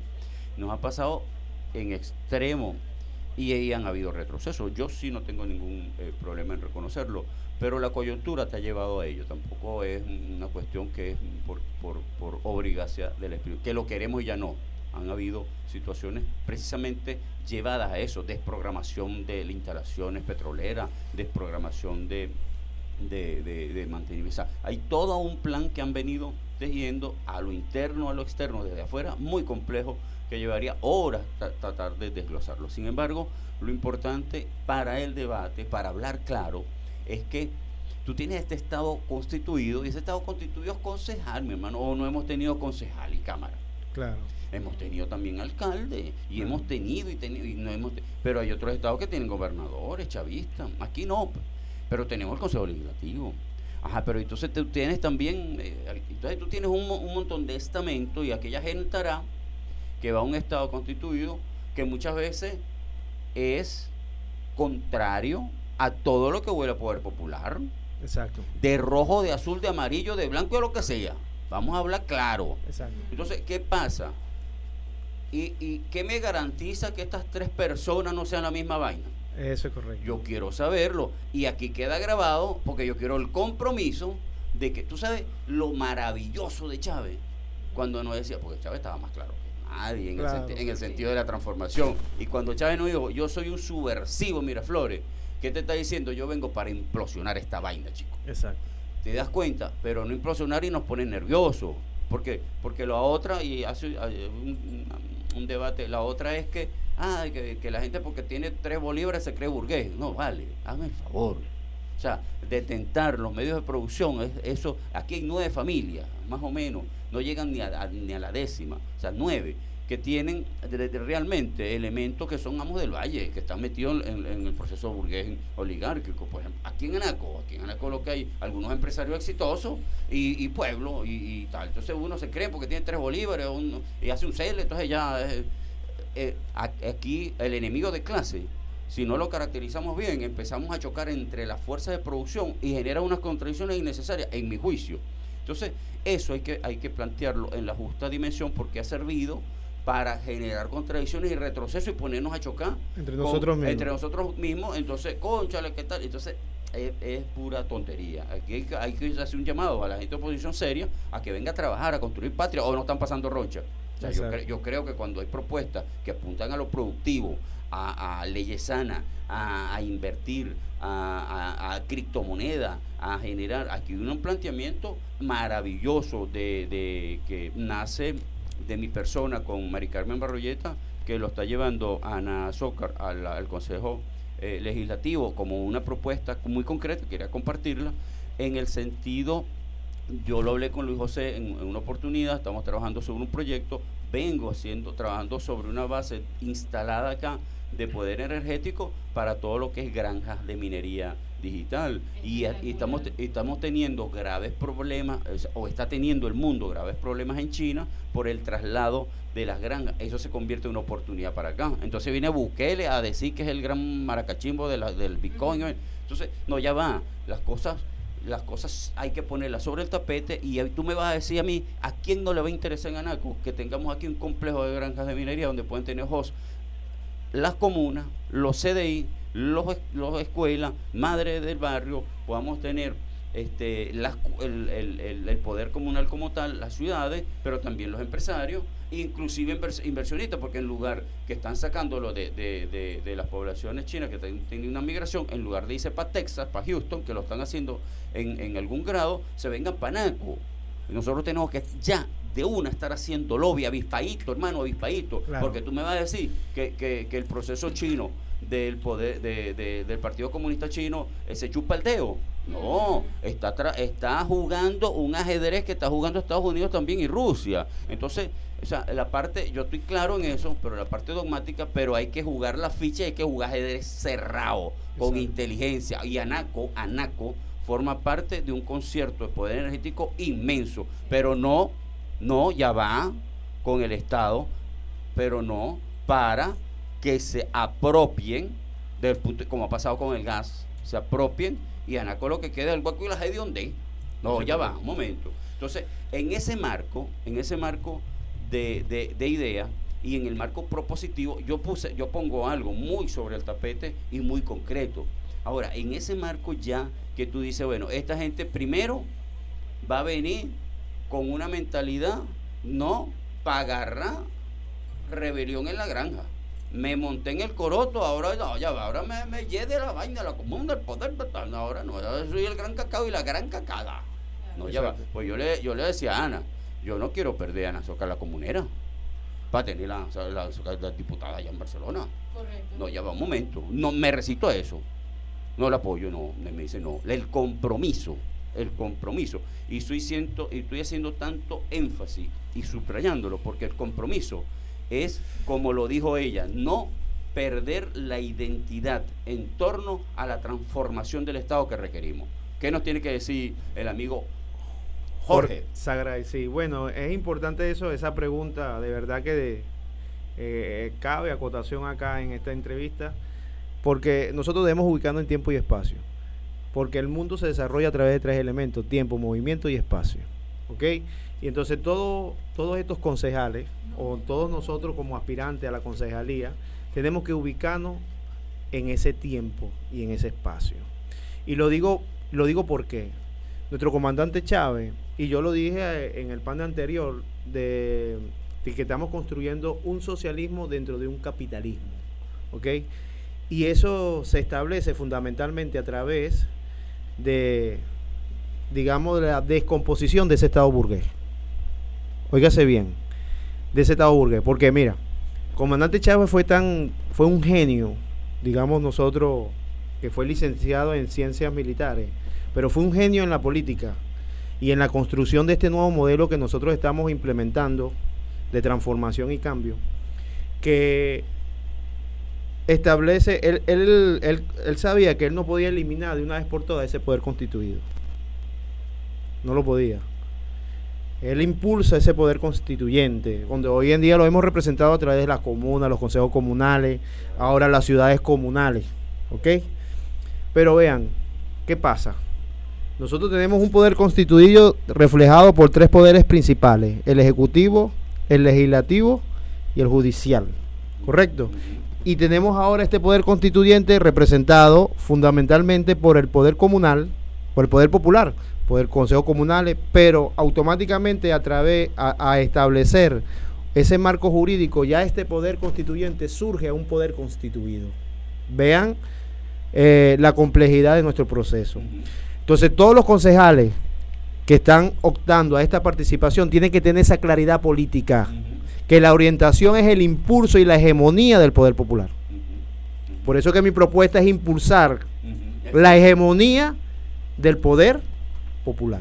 Y esa hegemonía del poder popular se impulsa a través de, esa ubicación en el tiempo y en espacio, de la relación, de, de, la situación que estamos viviendo, en función del apoyo a nuestro presidente Nicolás Maduro, de que nosotros debemos, y está establecido en, una, en nuestra constitución y está establecido en ese compendio de leyes del poder popular. Nosotros tenemos una ley aquí del poder popular que se llama Sistema Económico Comunal y pregúntame tú a mí si nuestras organizaciones de base han considerado y le han dado importancia a esa ley. Y a las pruebas me remito. Aquí existe una corresponsabilidad mutua del poder popular y de las personas que representan hoy en día el poder constituido en función de democratizar y de desarrollar estas leyes que están creadas por el gobierno nacional, por la revolución bolivariana. Aquí estábamos hablando en esta mesa tan hermosa, aquí planteando todos estos elementos fundamentales de cómo nosotros salimos de esta, de esta realidad ocasionada fundamentalmente por la derecha, que nos ha llevado, ha tratado de llevarnos al orificio. Pero no han podido, gracias a que, a que nuestro pueblo, a pesar de todo este atropello que ha vivido, tiene conciencia política de y sabe quién, quiénes son los culpables de toda esta situación. Además de los alivios y del apoyo Exacto. la conciencia política. Y a pesar de todas esas de, de, la generación de todas esas políticas públicas hoy en día que establece la revolución bolivariana, por eso que no podemos ocultar y por eso que a mí no me gusta mencionarlos mucho. No, no, no. no me gusta, no debemos mencionarlos mucho. Nosotros debemos orientarnos fundamentalmente en el empoderamiento de la práctica. Basta ya de discursos Basta ya de discurso, debemos que ir a la práctica. Entonces, mi la propuesta principalmente del concejal o de los concejales o de los compañeros que están optando a esta participación es cada día más hegemonizar más el poder popular. ¿Y cómo lo hegemonizamos? Eh, entra esa, palabra, esa pregunta clave, el cómo. El cómo, que eso, que, el cómo, cómo, bueno, creando espacios para el desarrollo de la formación, de la capacitación, del empoderamiento de nuestro pueblo, en función del impulso de estas nuevas formas de organización socioproductiva. Entonces, los concejales, los alcaldes, tienen que tener claridad política del momento histórico que estamos viviendo y de la construcción de estos dos modelos que están aquí dentro de, que, están establecidos dentro de ese contexto jurídico que establece nuestra revolución bolivariana. ¿Socioproductivo en ANACO cómo? A través, ¿Cuáles oportunidades tenemos acá? Aquí tenemos muchas oportunidades. Recuérdate, recuérdate que aquí. Eh, ¿Qué plantea Jorge Bueno, planteo el surgimiento de las bases en función de, de, de materializar nuevas formas socioproductivas, el impulso de las unidades de producción. Mira, aquí hay tantas tierras, tantas tierras que están en el ocio. Y yo te digo sinceramente, no es que yo estoy aspirando en este momento a ser alcalde, sino que yo digo que, han pasado muchas personas, muchos alcaldes, bien sea de derecha y de izquierda, y yo imaginando dentro de, ese concepto ideológico que tengo de por qué tantas tierras que tenemos no formamos una, una unidad de producción o una cooperativa o mal llamada cooperativa. Y hay tantas personas que están desempleadas y no ubicamos a esas, a esas personas. ¿Por qué nuestros campesinos emigraron en un tiempo determinado a estas grandes ciudades? Porque el mismo sistema capitalista no les brindaba esa oportunidad. ¿Ve? Y entonces como no estaba esa oportunidad brindada, ellos optaron en irse a las ciudades. Si, hubiese, si se hubiese establecido un sistema social de atención directa a nuestros campesinos, hoy en día nosotros fuéramos una potencia en el ámbito agrícola. ¿Ves? Entonces, hay un, pasaríamos toda la noche aquí discutiendo fundamentalmente eso. Entonces, el impulso es ese, la propuesta es esa, impulsar, impulsar, este, digamos, elementos de empoderamiento, de empoderamiento a través de un proceso de formación continua y permanente a nuestras bases a nuestras bases. ¿En qué? En todos los aspectos de la sociedad, en lo político, en lo económico, en lo social y fundamentalmente en lo cultural. En lo cultural.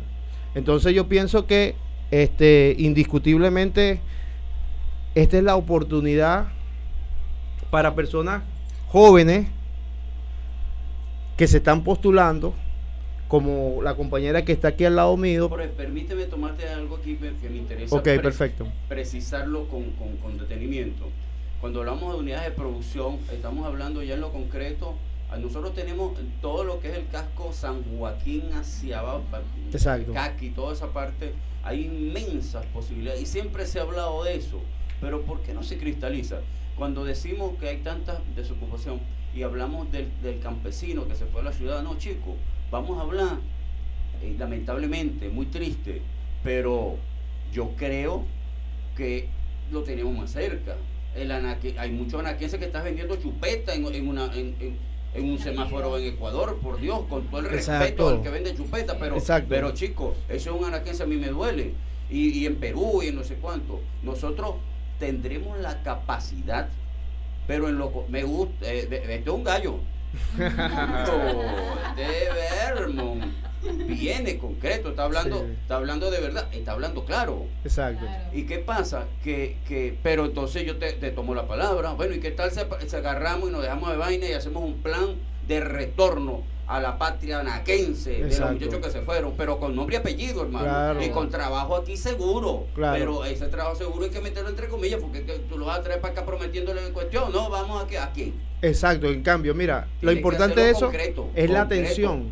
y después tienes que ahí instrumentar. Y después el éxito el seguimiento el seguimiento y del y, de, y del y, del seguimiento y del control y del éxito porque, porque después viene porque aquí ha, llegado Real a las comunas. Claro. Entonces, pero entonces, ¿dónde está la producción? Pues tenemos que tener la producción y tenemos que tener una Contraloría Social de eso. Exacto, y Tenemos que tener todo, porque entonces vamos a tener infinitamente eh, iniciativas que se van y es como echarle agua a la arena, mi hermano. Eso es correcto. otra parte. Y eso, eh, claro? estamos hablando claro y, ese, y esa es una de las grandes debilidades. Por eso que estamos hablando claro y no estamos tapando el sol con el dedo. Esa es una de las grandes debilidades que se ha establecido. esos muchachos? Sí, vamos a traernos esos muchachos. Y, ¿Pero qué? Tenemos que elaborar un plan. Entonces, ese, eso, no eh, eso no es a lo loco. Tenemos que elaborar un plan y un plan de generación de propuestas para que ellos tengan alternativa y para que no emigren, ¿ok? Porque aquí tenemos todo, hermano. Aquí tenemos todo. Pero ¿qué pasa? A través del tiempo, a través del tiempo, este, como lo dije anteriormente, a través del tiempo no se ha, no se ha tomado en consideración todo eso, ¿ves? Porque la otra, Jorge, es que, conchale, ok, se fueron, pero ahora los muchachos andan en que se quieren ir. Exacto. Entonces, eso no podemos tapar el sol con un dedo. Vamos a darle la palabra. Sí, claro, cómo no para ver las propuestas. Ustedes dicen, ustedes mandan. Bueno, ve, este, Dani, con todo este tiempo que hemos estado de lucha en todas las comunidades, viendo todo aquel, todo, todo esos casos que nos hemos encontrado, mira, ve, aquí principalmente falta una casa del abuelo, donde podamos, podamos atender a nuestros abuelos desvalidos, nuestros abuelos abandonados, porque a veces, a veces nosotras como, como hijos e, e hijas, este, a veces nosotros trabajamos y dejamos nuestros padres solos, nuestros abuelitos solos. Entonces, ¿qué penuria no pasa un abuelo solo? No come bien, no es atendido. Y entonces yo veo que en Barcelona está la casa del abuelo, donde se le atiende, mira, maravillosamente, que eso también lo tuvo nuestra compañera Fran Figueredo a su cargo, ¿verdad? Bajo su sugerencia allí. Y bueno, me fascinó cuando yo vi esa casa del abuelo, se le atiende medicina, tú lo puedes dejar, ¿verdad? A, dejarlo allí mientras tú trabajas y regresas y lo pasas buscando y te lo llevas a tu casa y el otro día lo vuelves a traer. Entonces, bueno, eso es un proyecto muy bello que se necesita urgentemente aquí en este municipio. Se necesita una casa de abrigo para la mujer, la mujer violentada. Porque mira, ok, la mujer es violentada. Mientras pasamos todo ese proceso de denuncia, de que esto y de lo otro, tanta burocracia, el hombre mata a la mujer y la vuelve a, golpear. Entonces necesitamos una casa de abrigo para, para protegerla a ella y a sus hijos ahí. Sí, se han visto muchos casos. Entonces Anaco tampoco cuenta con una casa de abrigo para la mujer. Entonces, mira, de, yo creo que ese es el espacio, ¿verdad? Porque el espacio de la concejalía no es para quedarse allí en cuatro paredes. Los concejales y las concejalas deben salir a la base, al pueblo, a la comunidad, para que vivan en carne propia todo lo que padece la gente, todo lo que padece un hombre, la, familia. Hay una ley que se está aprobando allí, la ley de protección a la familia, muy buena, que se, ya, ya lo estamos debatiendo, ya lo estamos llevando al seno de todas las comunidades. Lo que pasa es que con la cuestión con la pandemia y toda esta fiesta, esta fiesta electoral no hemos podido avanzar allí, pues. Entonces, bueno, esas propuestas de atender toda esa área social que, de verdad ANACO amerita. El Consejo debería de tener allí una casa, una oficina de atención a esos casos. No sé si la hay, de verdad. Nunca la he visto, pues. Que me dicen, mira que esto, que, te dan los récipes, mira que tengo un... Tú no mira quién está hablando, por favor. Yo nunca lo he visto, ¿me entiendes? Entonces, los, los viejitos te dan un récipe. Ay, mija, no tengo esta pastilla en la atención. No, entonces te da dolor a ti de tú hacer la gestión y no, no es atendido. No es atendido el Señor, tiene que estar reuniendo, pero aquí mira, vamos a atender o entre el mismo el seno de la comunidad, entre los comités, ¿verdad? De hogares de la patria, con la gente del Consejo Comunal. Allí nos, nos amargamos ahí, nos, nos juntamos y buscamos la manera de atender ese caso. Pues. Y así hemos venido trabajando, pero no es fácil, nos falta muchísimo, muchísimo. Y a veces te quedas con las manos que no puedes hacer nada como cruzada, porque no puedes hacer nada sin, sin ir a un ente. A que tú le digas, mira, ve, necesitamos esto. No, vente mañana. No hay ahorita. Está esto. Bueno, gracias a Dios que está Lía, Lía Fran por allí, que vino como un ángel de verdad a, darnos la mano en ese, en ese aspecto, en atención a la mujer. Y, a a ese tipo de casos pues. Yo creo que desde allí esos son espacios donde nosotras y nosotros debemos de avanzar en esto aquí en este municipio. De verdad que lo necesitamos urgente urgente. Y, y no hemos venido luchando desde ahorita. Nosotros tenemos ya luchando por una casa de abrigo 16 años entregando documentos y nada. Ahora los centros comunales de la mujer donde podemos llevarla, ¿verdad? A, hacer ese acompañamiento, de acompañarla a poner una denuncia, de decir cómo de, de, decirles cómo van a hacer las cosas, de estar allí con ella y no dejarla sola, pues. Igualmente con los abuelos, pues. Entonces, bueno, este, este es el momento. Mira, los oigo hablando usted de ese proyecto hermosísimo de Jorge, que también que hay que darle muchísima fuerza, pero también hay otras, también tenemos otras necesidades, pues, que, que, que de verdad que nos, no, nos atacan, pues, cuando llegamos a la comunidad y queremos hacer de todo, pero ¿cómo? Hacemos lo que está en nuestras manos. Bueno, y desde allí a impulsar con las bases, quede quien quede nosotros tenemos que impulsar eso ahorita desde allí, desde el del Consejo Municipal, pues desde, desde los entes, llevar, llevar a, a, esa mujer, pues, allí a la, a la alcaldía, a nuestra próxima alcaldesa, allí para que nos pueda apoyar, siga, nos siga ayudando, pues más de lo que nos ha ayudado tanto en todos estos últimos meses que ella ha estado por aquí en nuestro municipio. Y pues, de, pues entonces la fragilidad social y esa atención es, fundamental en tu sensibilidad y recojo que hay que abrir tanto el Consejo Comunal va, no necesariamente allí, tiene que estar allá. Así es. Y además de eso, estar abierto. Así es. Importante. Abierto al pueblo. antes de pasar a, a vamos a escuchar otra musiquita porque vamos a entrar en la recta final. La espina dorsal del planeta en mis cordilleras. Soy lo que me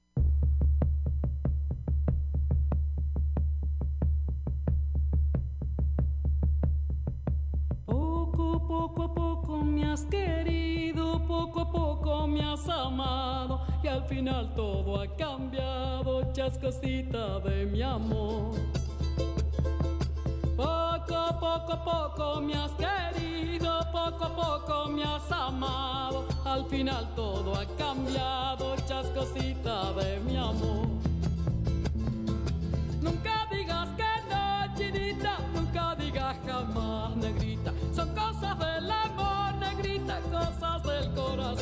Canción y guayna para cantar, canción y saya para bailar.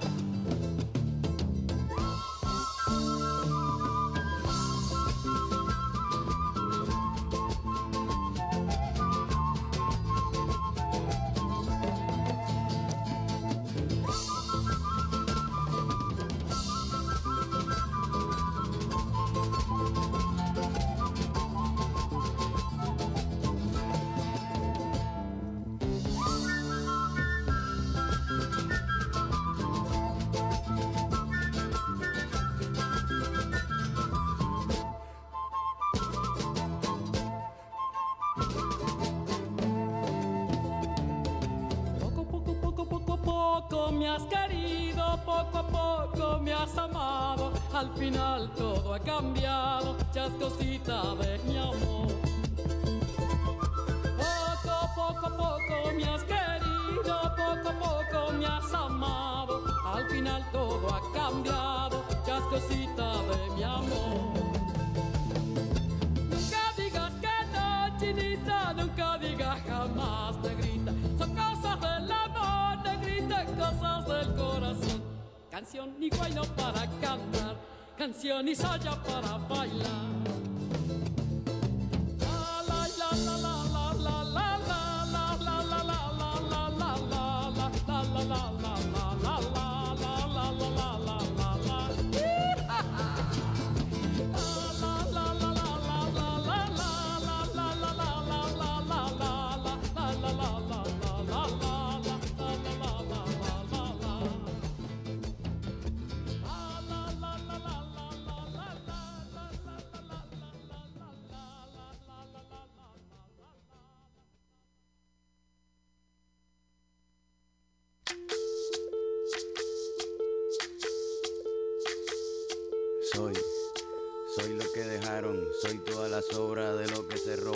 Un pueblo escondido en la cima. Mi piel es de cuero, por eso aguanta cualquier clima. Soy una fábrica de humo, mano de obra campesina para tu consumo. Frente de frío en el medio del verano, el amor en los tiempos del cólera, mi hermano.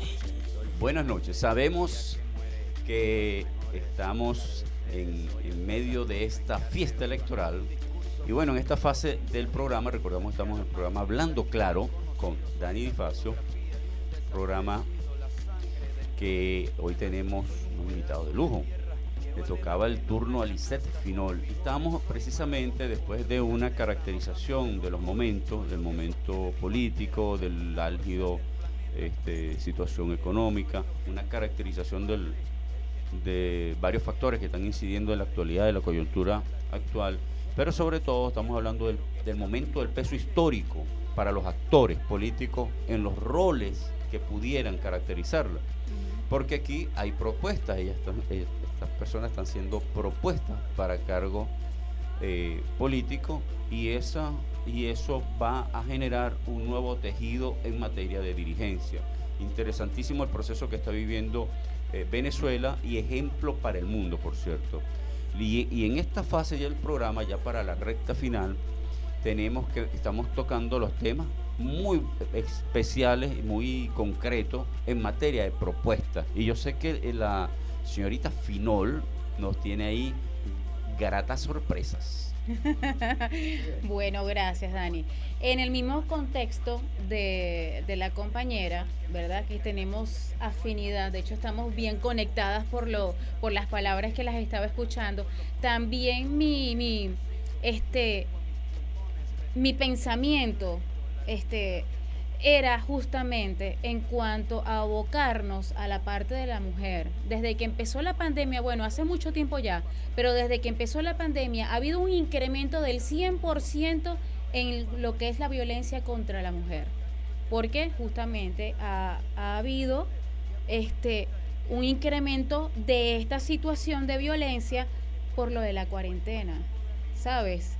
Eh, ya la persona está dentro de su núcleo familiar, no, no hay otra, otras oportunidades este, como de estar distraídos en otras situaciones de la vida cotidiana y hay muchos caracteres, a lo mejor la parte psicológica, que era la que estamos hablando al principio, de que hay personas que son fuertes, otras personas que son débiles, ¿verdad? Entonces se ha presentado mucho. Hace poco este, me estuve involucrada en eh, ayudando a una amiga eh, de un sector por aquí.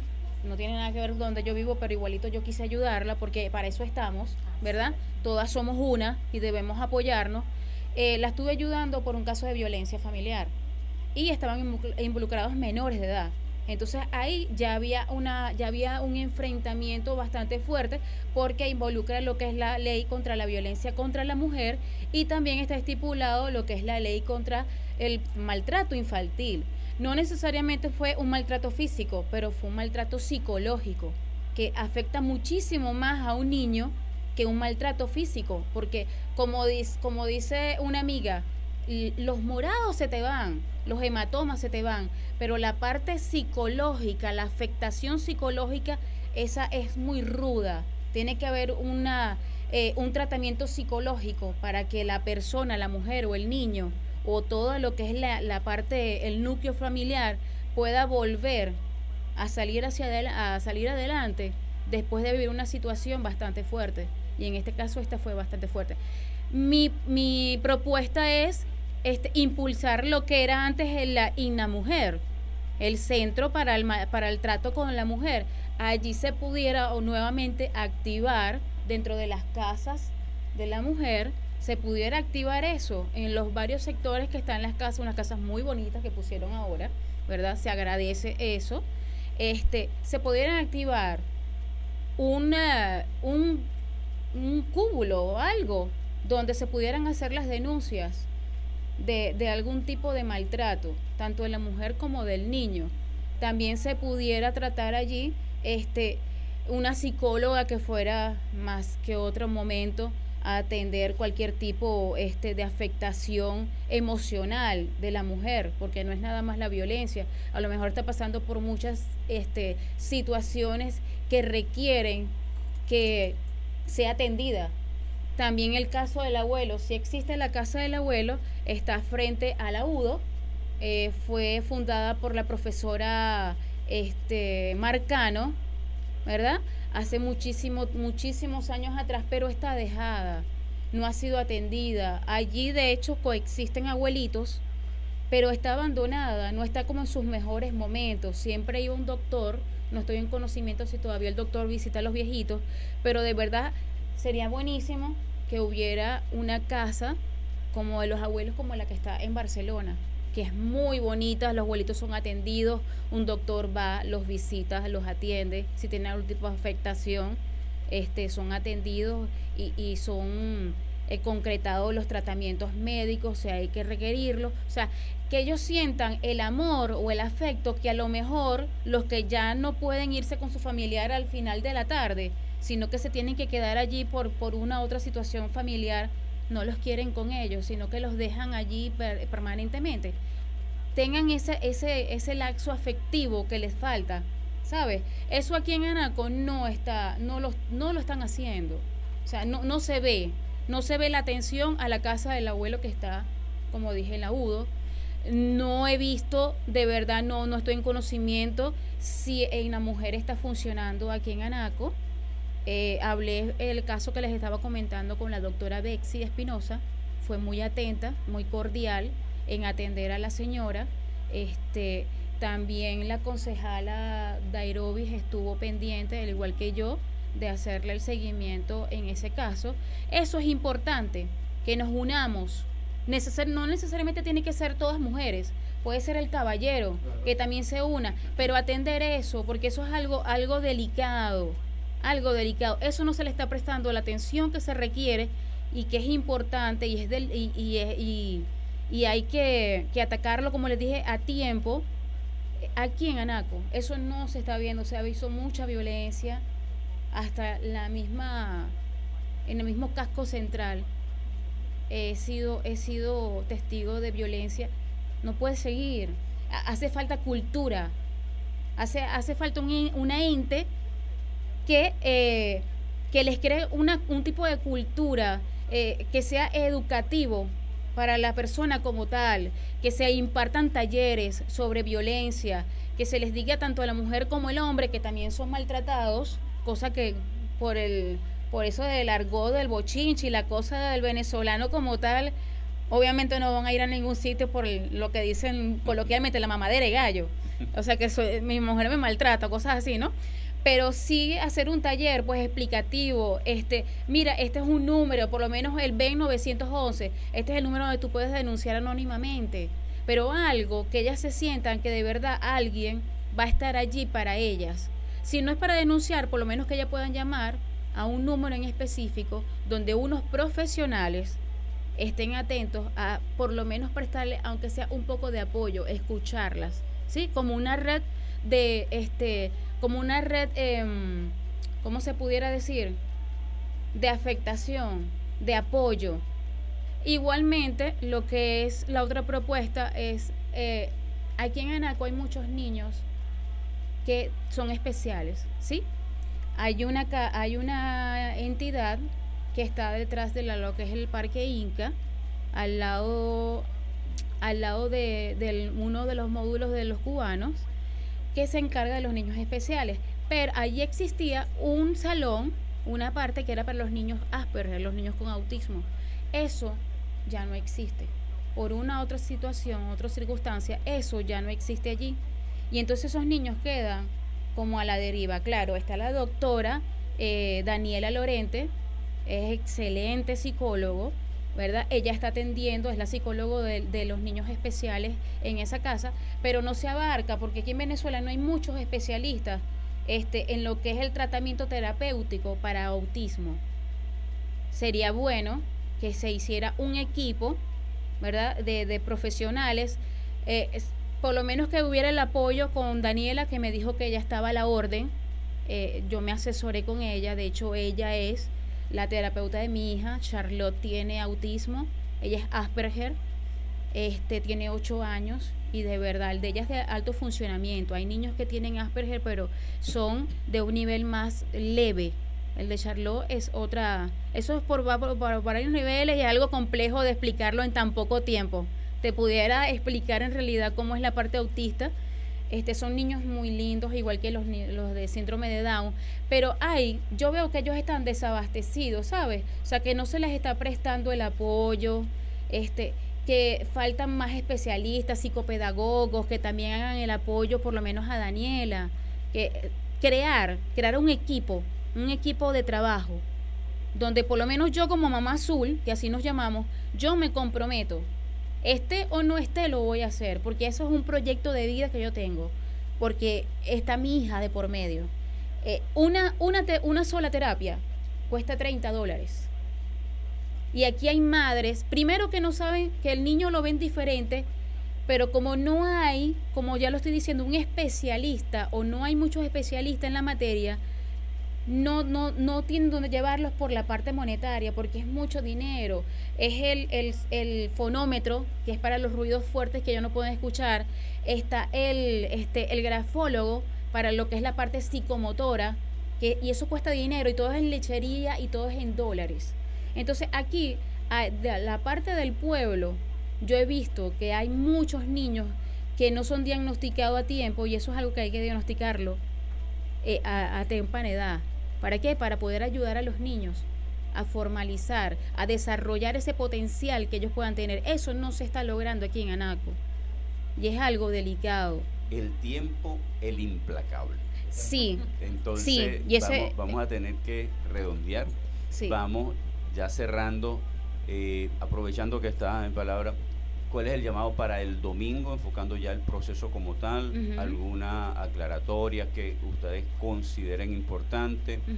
eh, ¿Cómo contactarlos? Porque a lo mejor hay gente que quiere precisarlo eh, a ustedes, en, no sé si eh, redes sociales o teléfono, de tal manera de que ya como sus nombres están eh, rodando puedan tener contacto con esa gente que quiere eh, hacerle propuestas. Ustedes uh -huh. tienen algunas que, que han venido eh, gestando mm, en, su, en su devenir y uh -huh. en su transitar, pero también es importante poder escuchar a mucha gente y que puedan a través de eso tratar de plasmarla en propuestas, porque esto es infinito, un proceso, como decía Jorge, dialéctico en el cual vamos a ir construyendo. Tus observaciones para el domingo, eh, muy corto y preciso, ya en la cerrando pero es importante que esa orientación por un proceso inédito, este, de un montón de elecciones, o sea, nunca se había visto algo.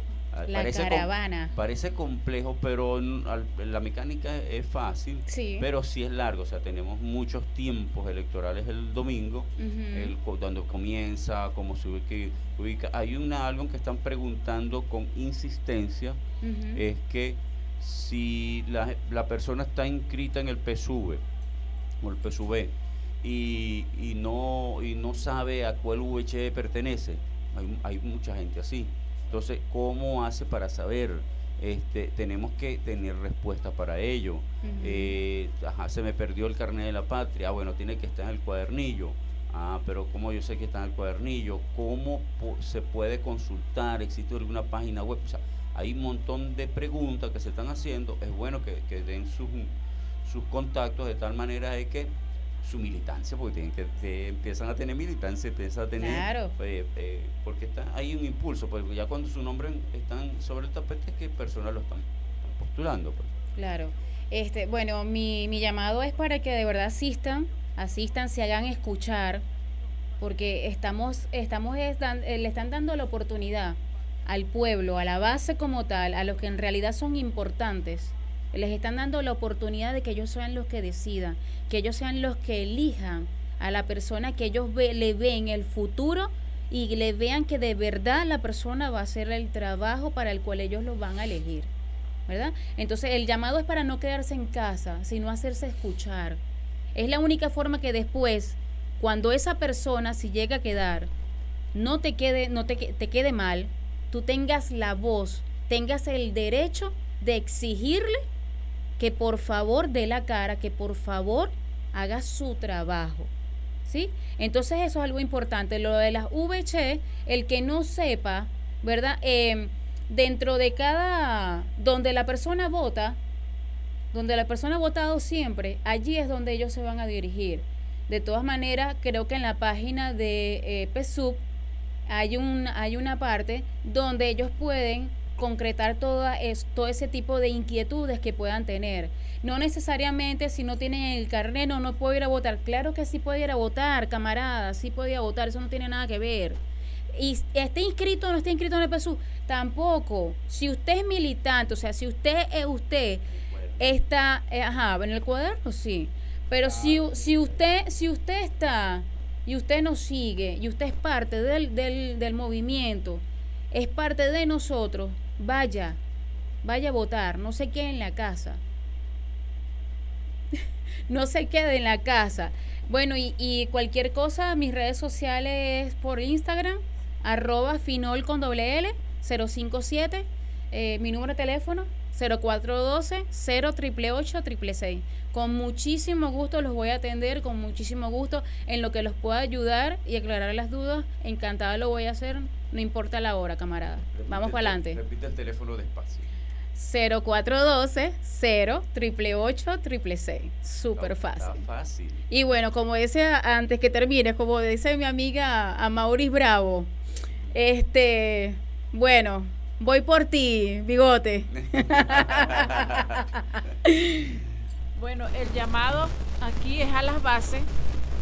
Como dice la compañera Finol, no se queden en sus casas, vayan y postulen, después no vayan a decir, ay, yo no lo quería a él. Bueno, si no lo querías a él, ¿por qué no fuiste a postular? Se le hace esa invitación a toda la militancia del PSU que vaya y postule a su candidato o a su, a su candidato o a su candidata, pues vamos a decirlo así también. Y bueno, mi número de teléfono es 0426-980-3086. Ya hemos estado ya por vía WhatsApp, ¿verdad? Se le ha explicado a las compañeras, se le ha mandado hasta documentos, los momentos, momento 1, momento 2, momento 3, momento 4, momento 5 y momento 6 si no pudiste votar en el primer momento, bueno, ok, chévere. Pero tienes chance de votar en el segundo momento, ¿verdad? De elegir quién es, quién es tu postulada para la alcaldía o tu postulado para tus concejales y concejalas. Eso, eso uno lo ve así, pero yo creo que en el sitio se va a hacer muy, muy, pero muy fácil y muy rápido. Creo que ya a las 8 de la mañana, 7 y media, 8, ya tienen que estar ya en su VC. Y bueno, no este para empezar la asamblea de postulaciones tiene que haber 40 personas como mínimo. ¿A partir de? 40 personas. Si no hay 40 personas, ¿a qué hora? A partir de las 7 y media, 8 de la mañana. Sí, tiene que haber bastante Sí, porque si no están al 40 personas no se puede empezar la postulación. Así que los invito y no se queden en sus casas. Vayan y postulen. Esa es la idea. Hay una observación en torno a las postulaciones que me, han hecho llegar. Es que no se confíe que la postulación va a quedar porque es secreta. Entonces, es secreta al, momento de postular. Después se abre y se publica y se alinea. Pero yo, por ejemplo, yo me curo en salud y yo postulo, porque yo no sé si lo que yo voy a poner lo va a poner otro. Entonces hay que tener, o, o, estar de acuerdo con entre varias personas y estar seguro de que la postulación se va a llevar, porque después se cierra esa fase y ahí como regresa. Ojo con esa observación que me pareció sana. Claro, Bueno, sí, el llamado también me sumo principalmente a ese llamado a las bases a que participen. Esta es la oportunidad que, que hemos estado esperando desde hace mucho tiempo y es la oportunidad de seguir en función del desarrollo de la irreversibilidad de este proceso revolucionario. Eh, es importante eh, la participación de todos los militantes porque no podemos caer en sectarismo, no podemos caer en cosas individualistas porque son parte de, en egoísmo, descalificaciones, no podemos caer en nada de eso, ese es el llamado la conciencia del pueblo va a hablar este 27. Es la conciencia revolucionaria que nos sembró nuestro comandante Chávez. A toda esa militancia que está aguas abajo, les pido por favor disciplina. Y esa disciplina se va a ver representada a través de la llegada a los espacios donde vamos a ejercer ese derecho al sufragio. Es importante también eh, visualizar el nombre de su candidato en esos cuadernos, por lo que acabas de decir hace rato. Eso debemos darnos cuenta y, tener en mente de que es, una, es un proceso electoral común, común como se establece en nuestro país. Tenemos que cuidar nuestros votos, hacer, hacer ese seguimiento y control a esa decisión que vamos, que ustedes están depositando en nosotros y que después de esta contienda y las que faltan, bueno, daremos resultados en función de eso. Pero bueno, el llamado es a la conciencia, no caer en divisiones, en sectarismo, que vamos todos juntos a esta gran fiesta electoral. Chávez vive. La patria sigue.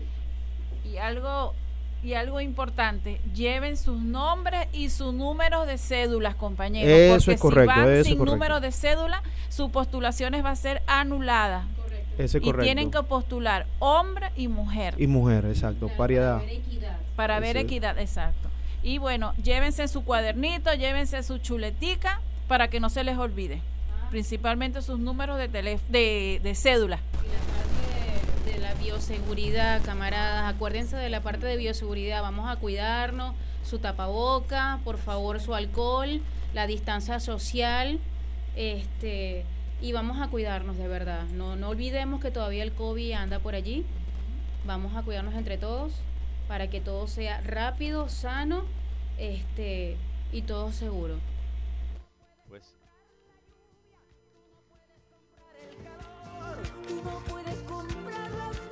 fue. Y este fue eh, su programa Hablando Claro con Dani Difacio. De verdad que es bien grato poder conversar con personas de este nivel. Es bien grato poder escuchar propuestas en torno a lo, a lo que estamos viviendo y que estamos en, un, en una fase interesantísima del proceso. Estamos dando muestra de, de lo que muchos adolecen, democracia, Muchos se, jactan de hablar de democracia, pero lo que tienen son unas sendas imposiciones de todo punto de vista. Podemos verlo con dolor lo que está sucediendo en Colombia, una hija predilecta de nuestro libertador, en un día tan memorable como el 24 de junio. De verdad que el tema en lo local fue muy candente y quedó pendiente eh, tocar a profundidad esa, esa gesta que se dio eh, estoy consciente de ello, pero hay que privilegiar y priorizar las batallas de Carabobo que estábamos dando acá a nivel de consejo eh, municipal, a nivel de alcaldía, de consejo legislativo, a nivel de, las corrientes del chavismo, a nivel de, la esperanza de, la, luz y la esperanza de un proceso revolucionario que, que nos legó el comandante Chávez. Y bueno, esa es nuestra batalla de Carabobo porque qué más comandante que hablar de esta batalla que de la propia, la propia batalla. Estaremos viendo la serie. Ayer se estaba estrenando eh, la serie de Carabobo, que, estará hermosísima porque Carabobo representa el, corazón de, la gesta, el punto final donde se nos fue ese gran negro primero, Pedro Camejo, y donde hoy de verdad que dio pena ajena la manipulación burda a la cual estaban haciendo mención un montón de simbología propia de nuestra idiosincrasia, de nuestra ancestralidad. Eh, el irrespeto ante, ante el pueblo venezolano no pasa. Pero bueno, y, y, en torno jocoso, pero me pareció muy, porque lo que hay es que burlarse de esa gente me pareció bien, bien simpático un, un, tuit que leí, que bueno, fue tan buena la brujería que llegaron las vacunas de Cuba, papá. Agárralo, pues, está bien, ganaste, tú vuélvete loco con tu, con tu manejo reptil de algunos idiotas imbéciles que creen cuánta basura le meten en la cabeza. Pero bueno, ellos tienen muchos años en eso, no nos detenemos, le tomo la palabra a Jorge, que esa gente ni se menciona, y afinó y arriba. Este, pero sí, sí hay que echarse su burlaita de, de ese elemento tan estúpido. Pero bueno, y eso fue en su programa Hablando Claro con Dani Difacio. Saludo aquí a Rubén de Oliveira. ¿Cómo no? bueno, de verdad que muy complacido y mañana tenemos una gratísima sorpresa que nos reservamos para anunciar mañana mismo. Programa especial de lujo, no se lo pierdan. Polémico como siempre, porque aquí hablamos es claro. Soy, soy. Somos el corazón de tu radio.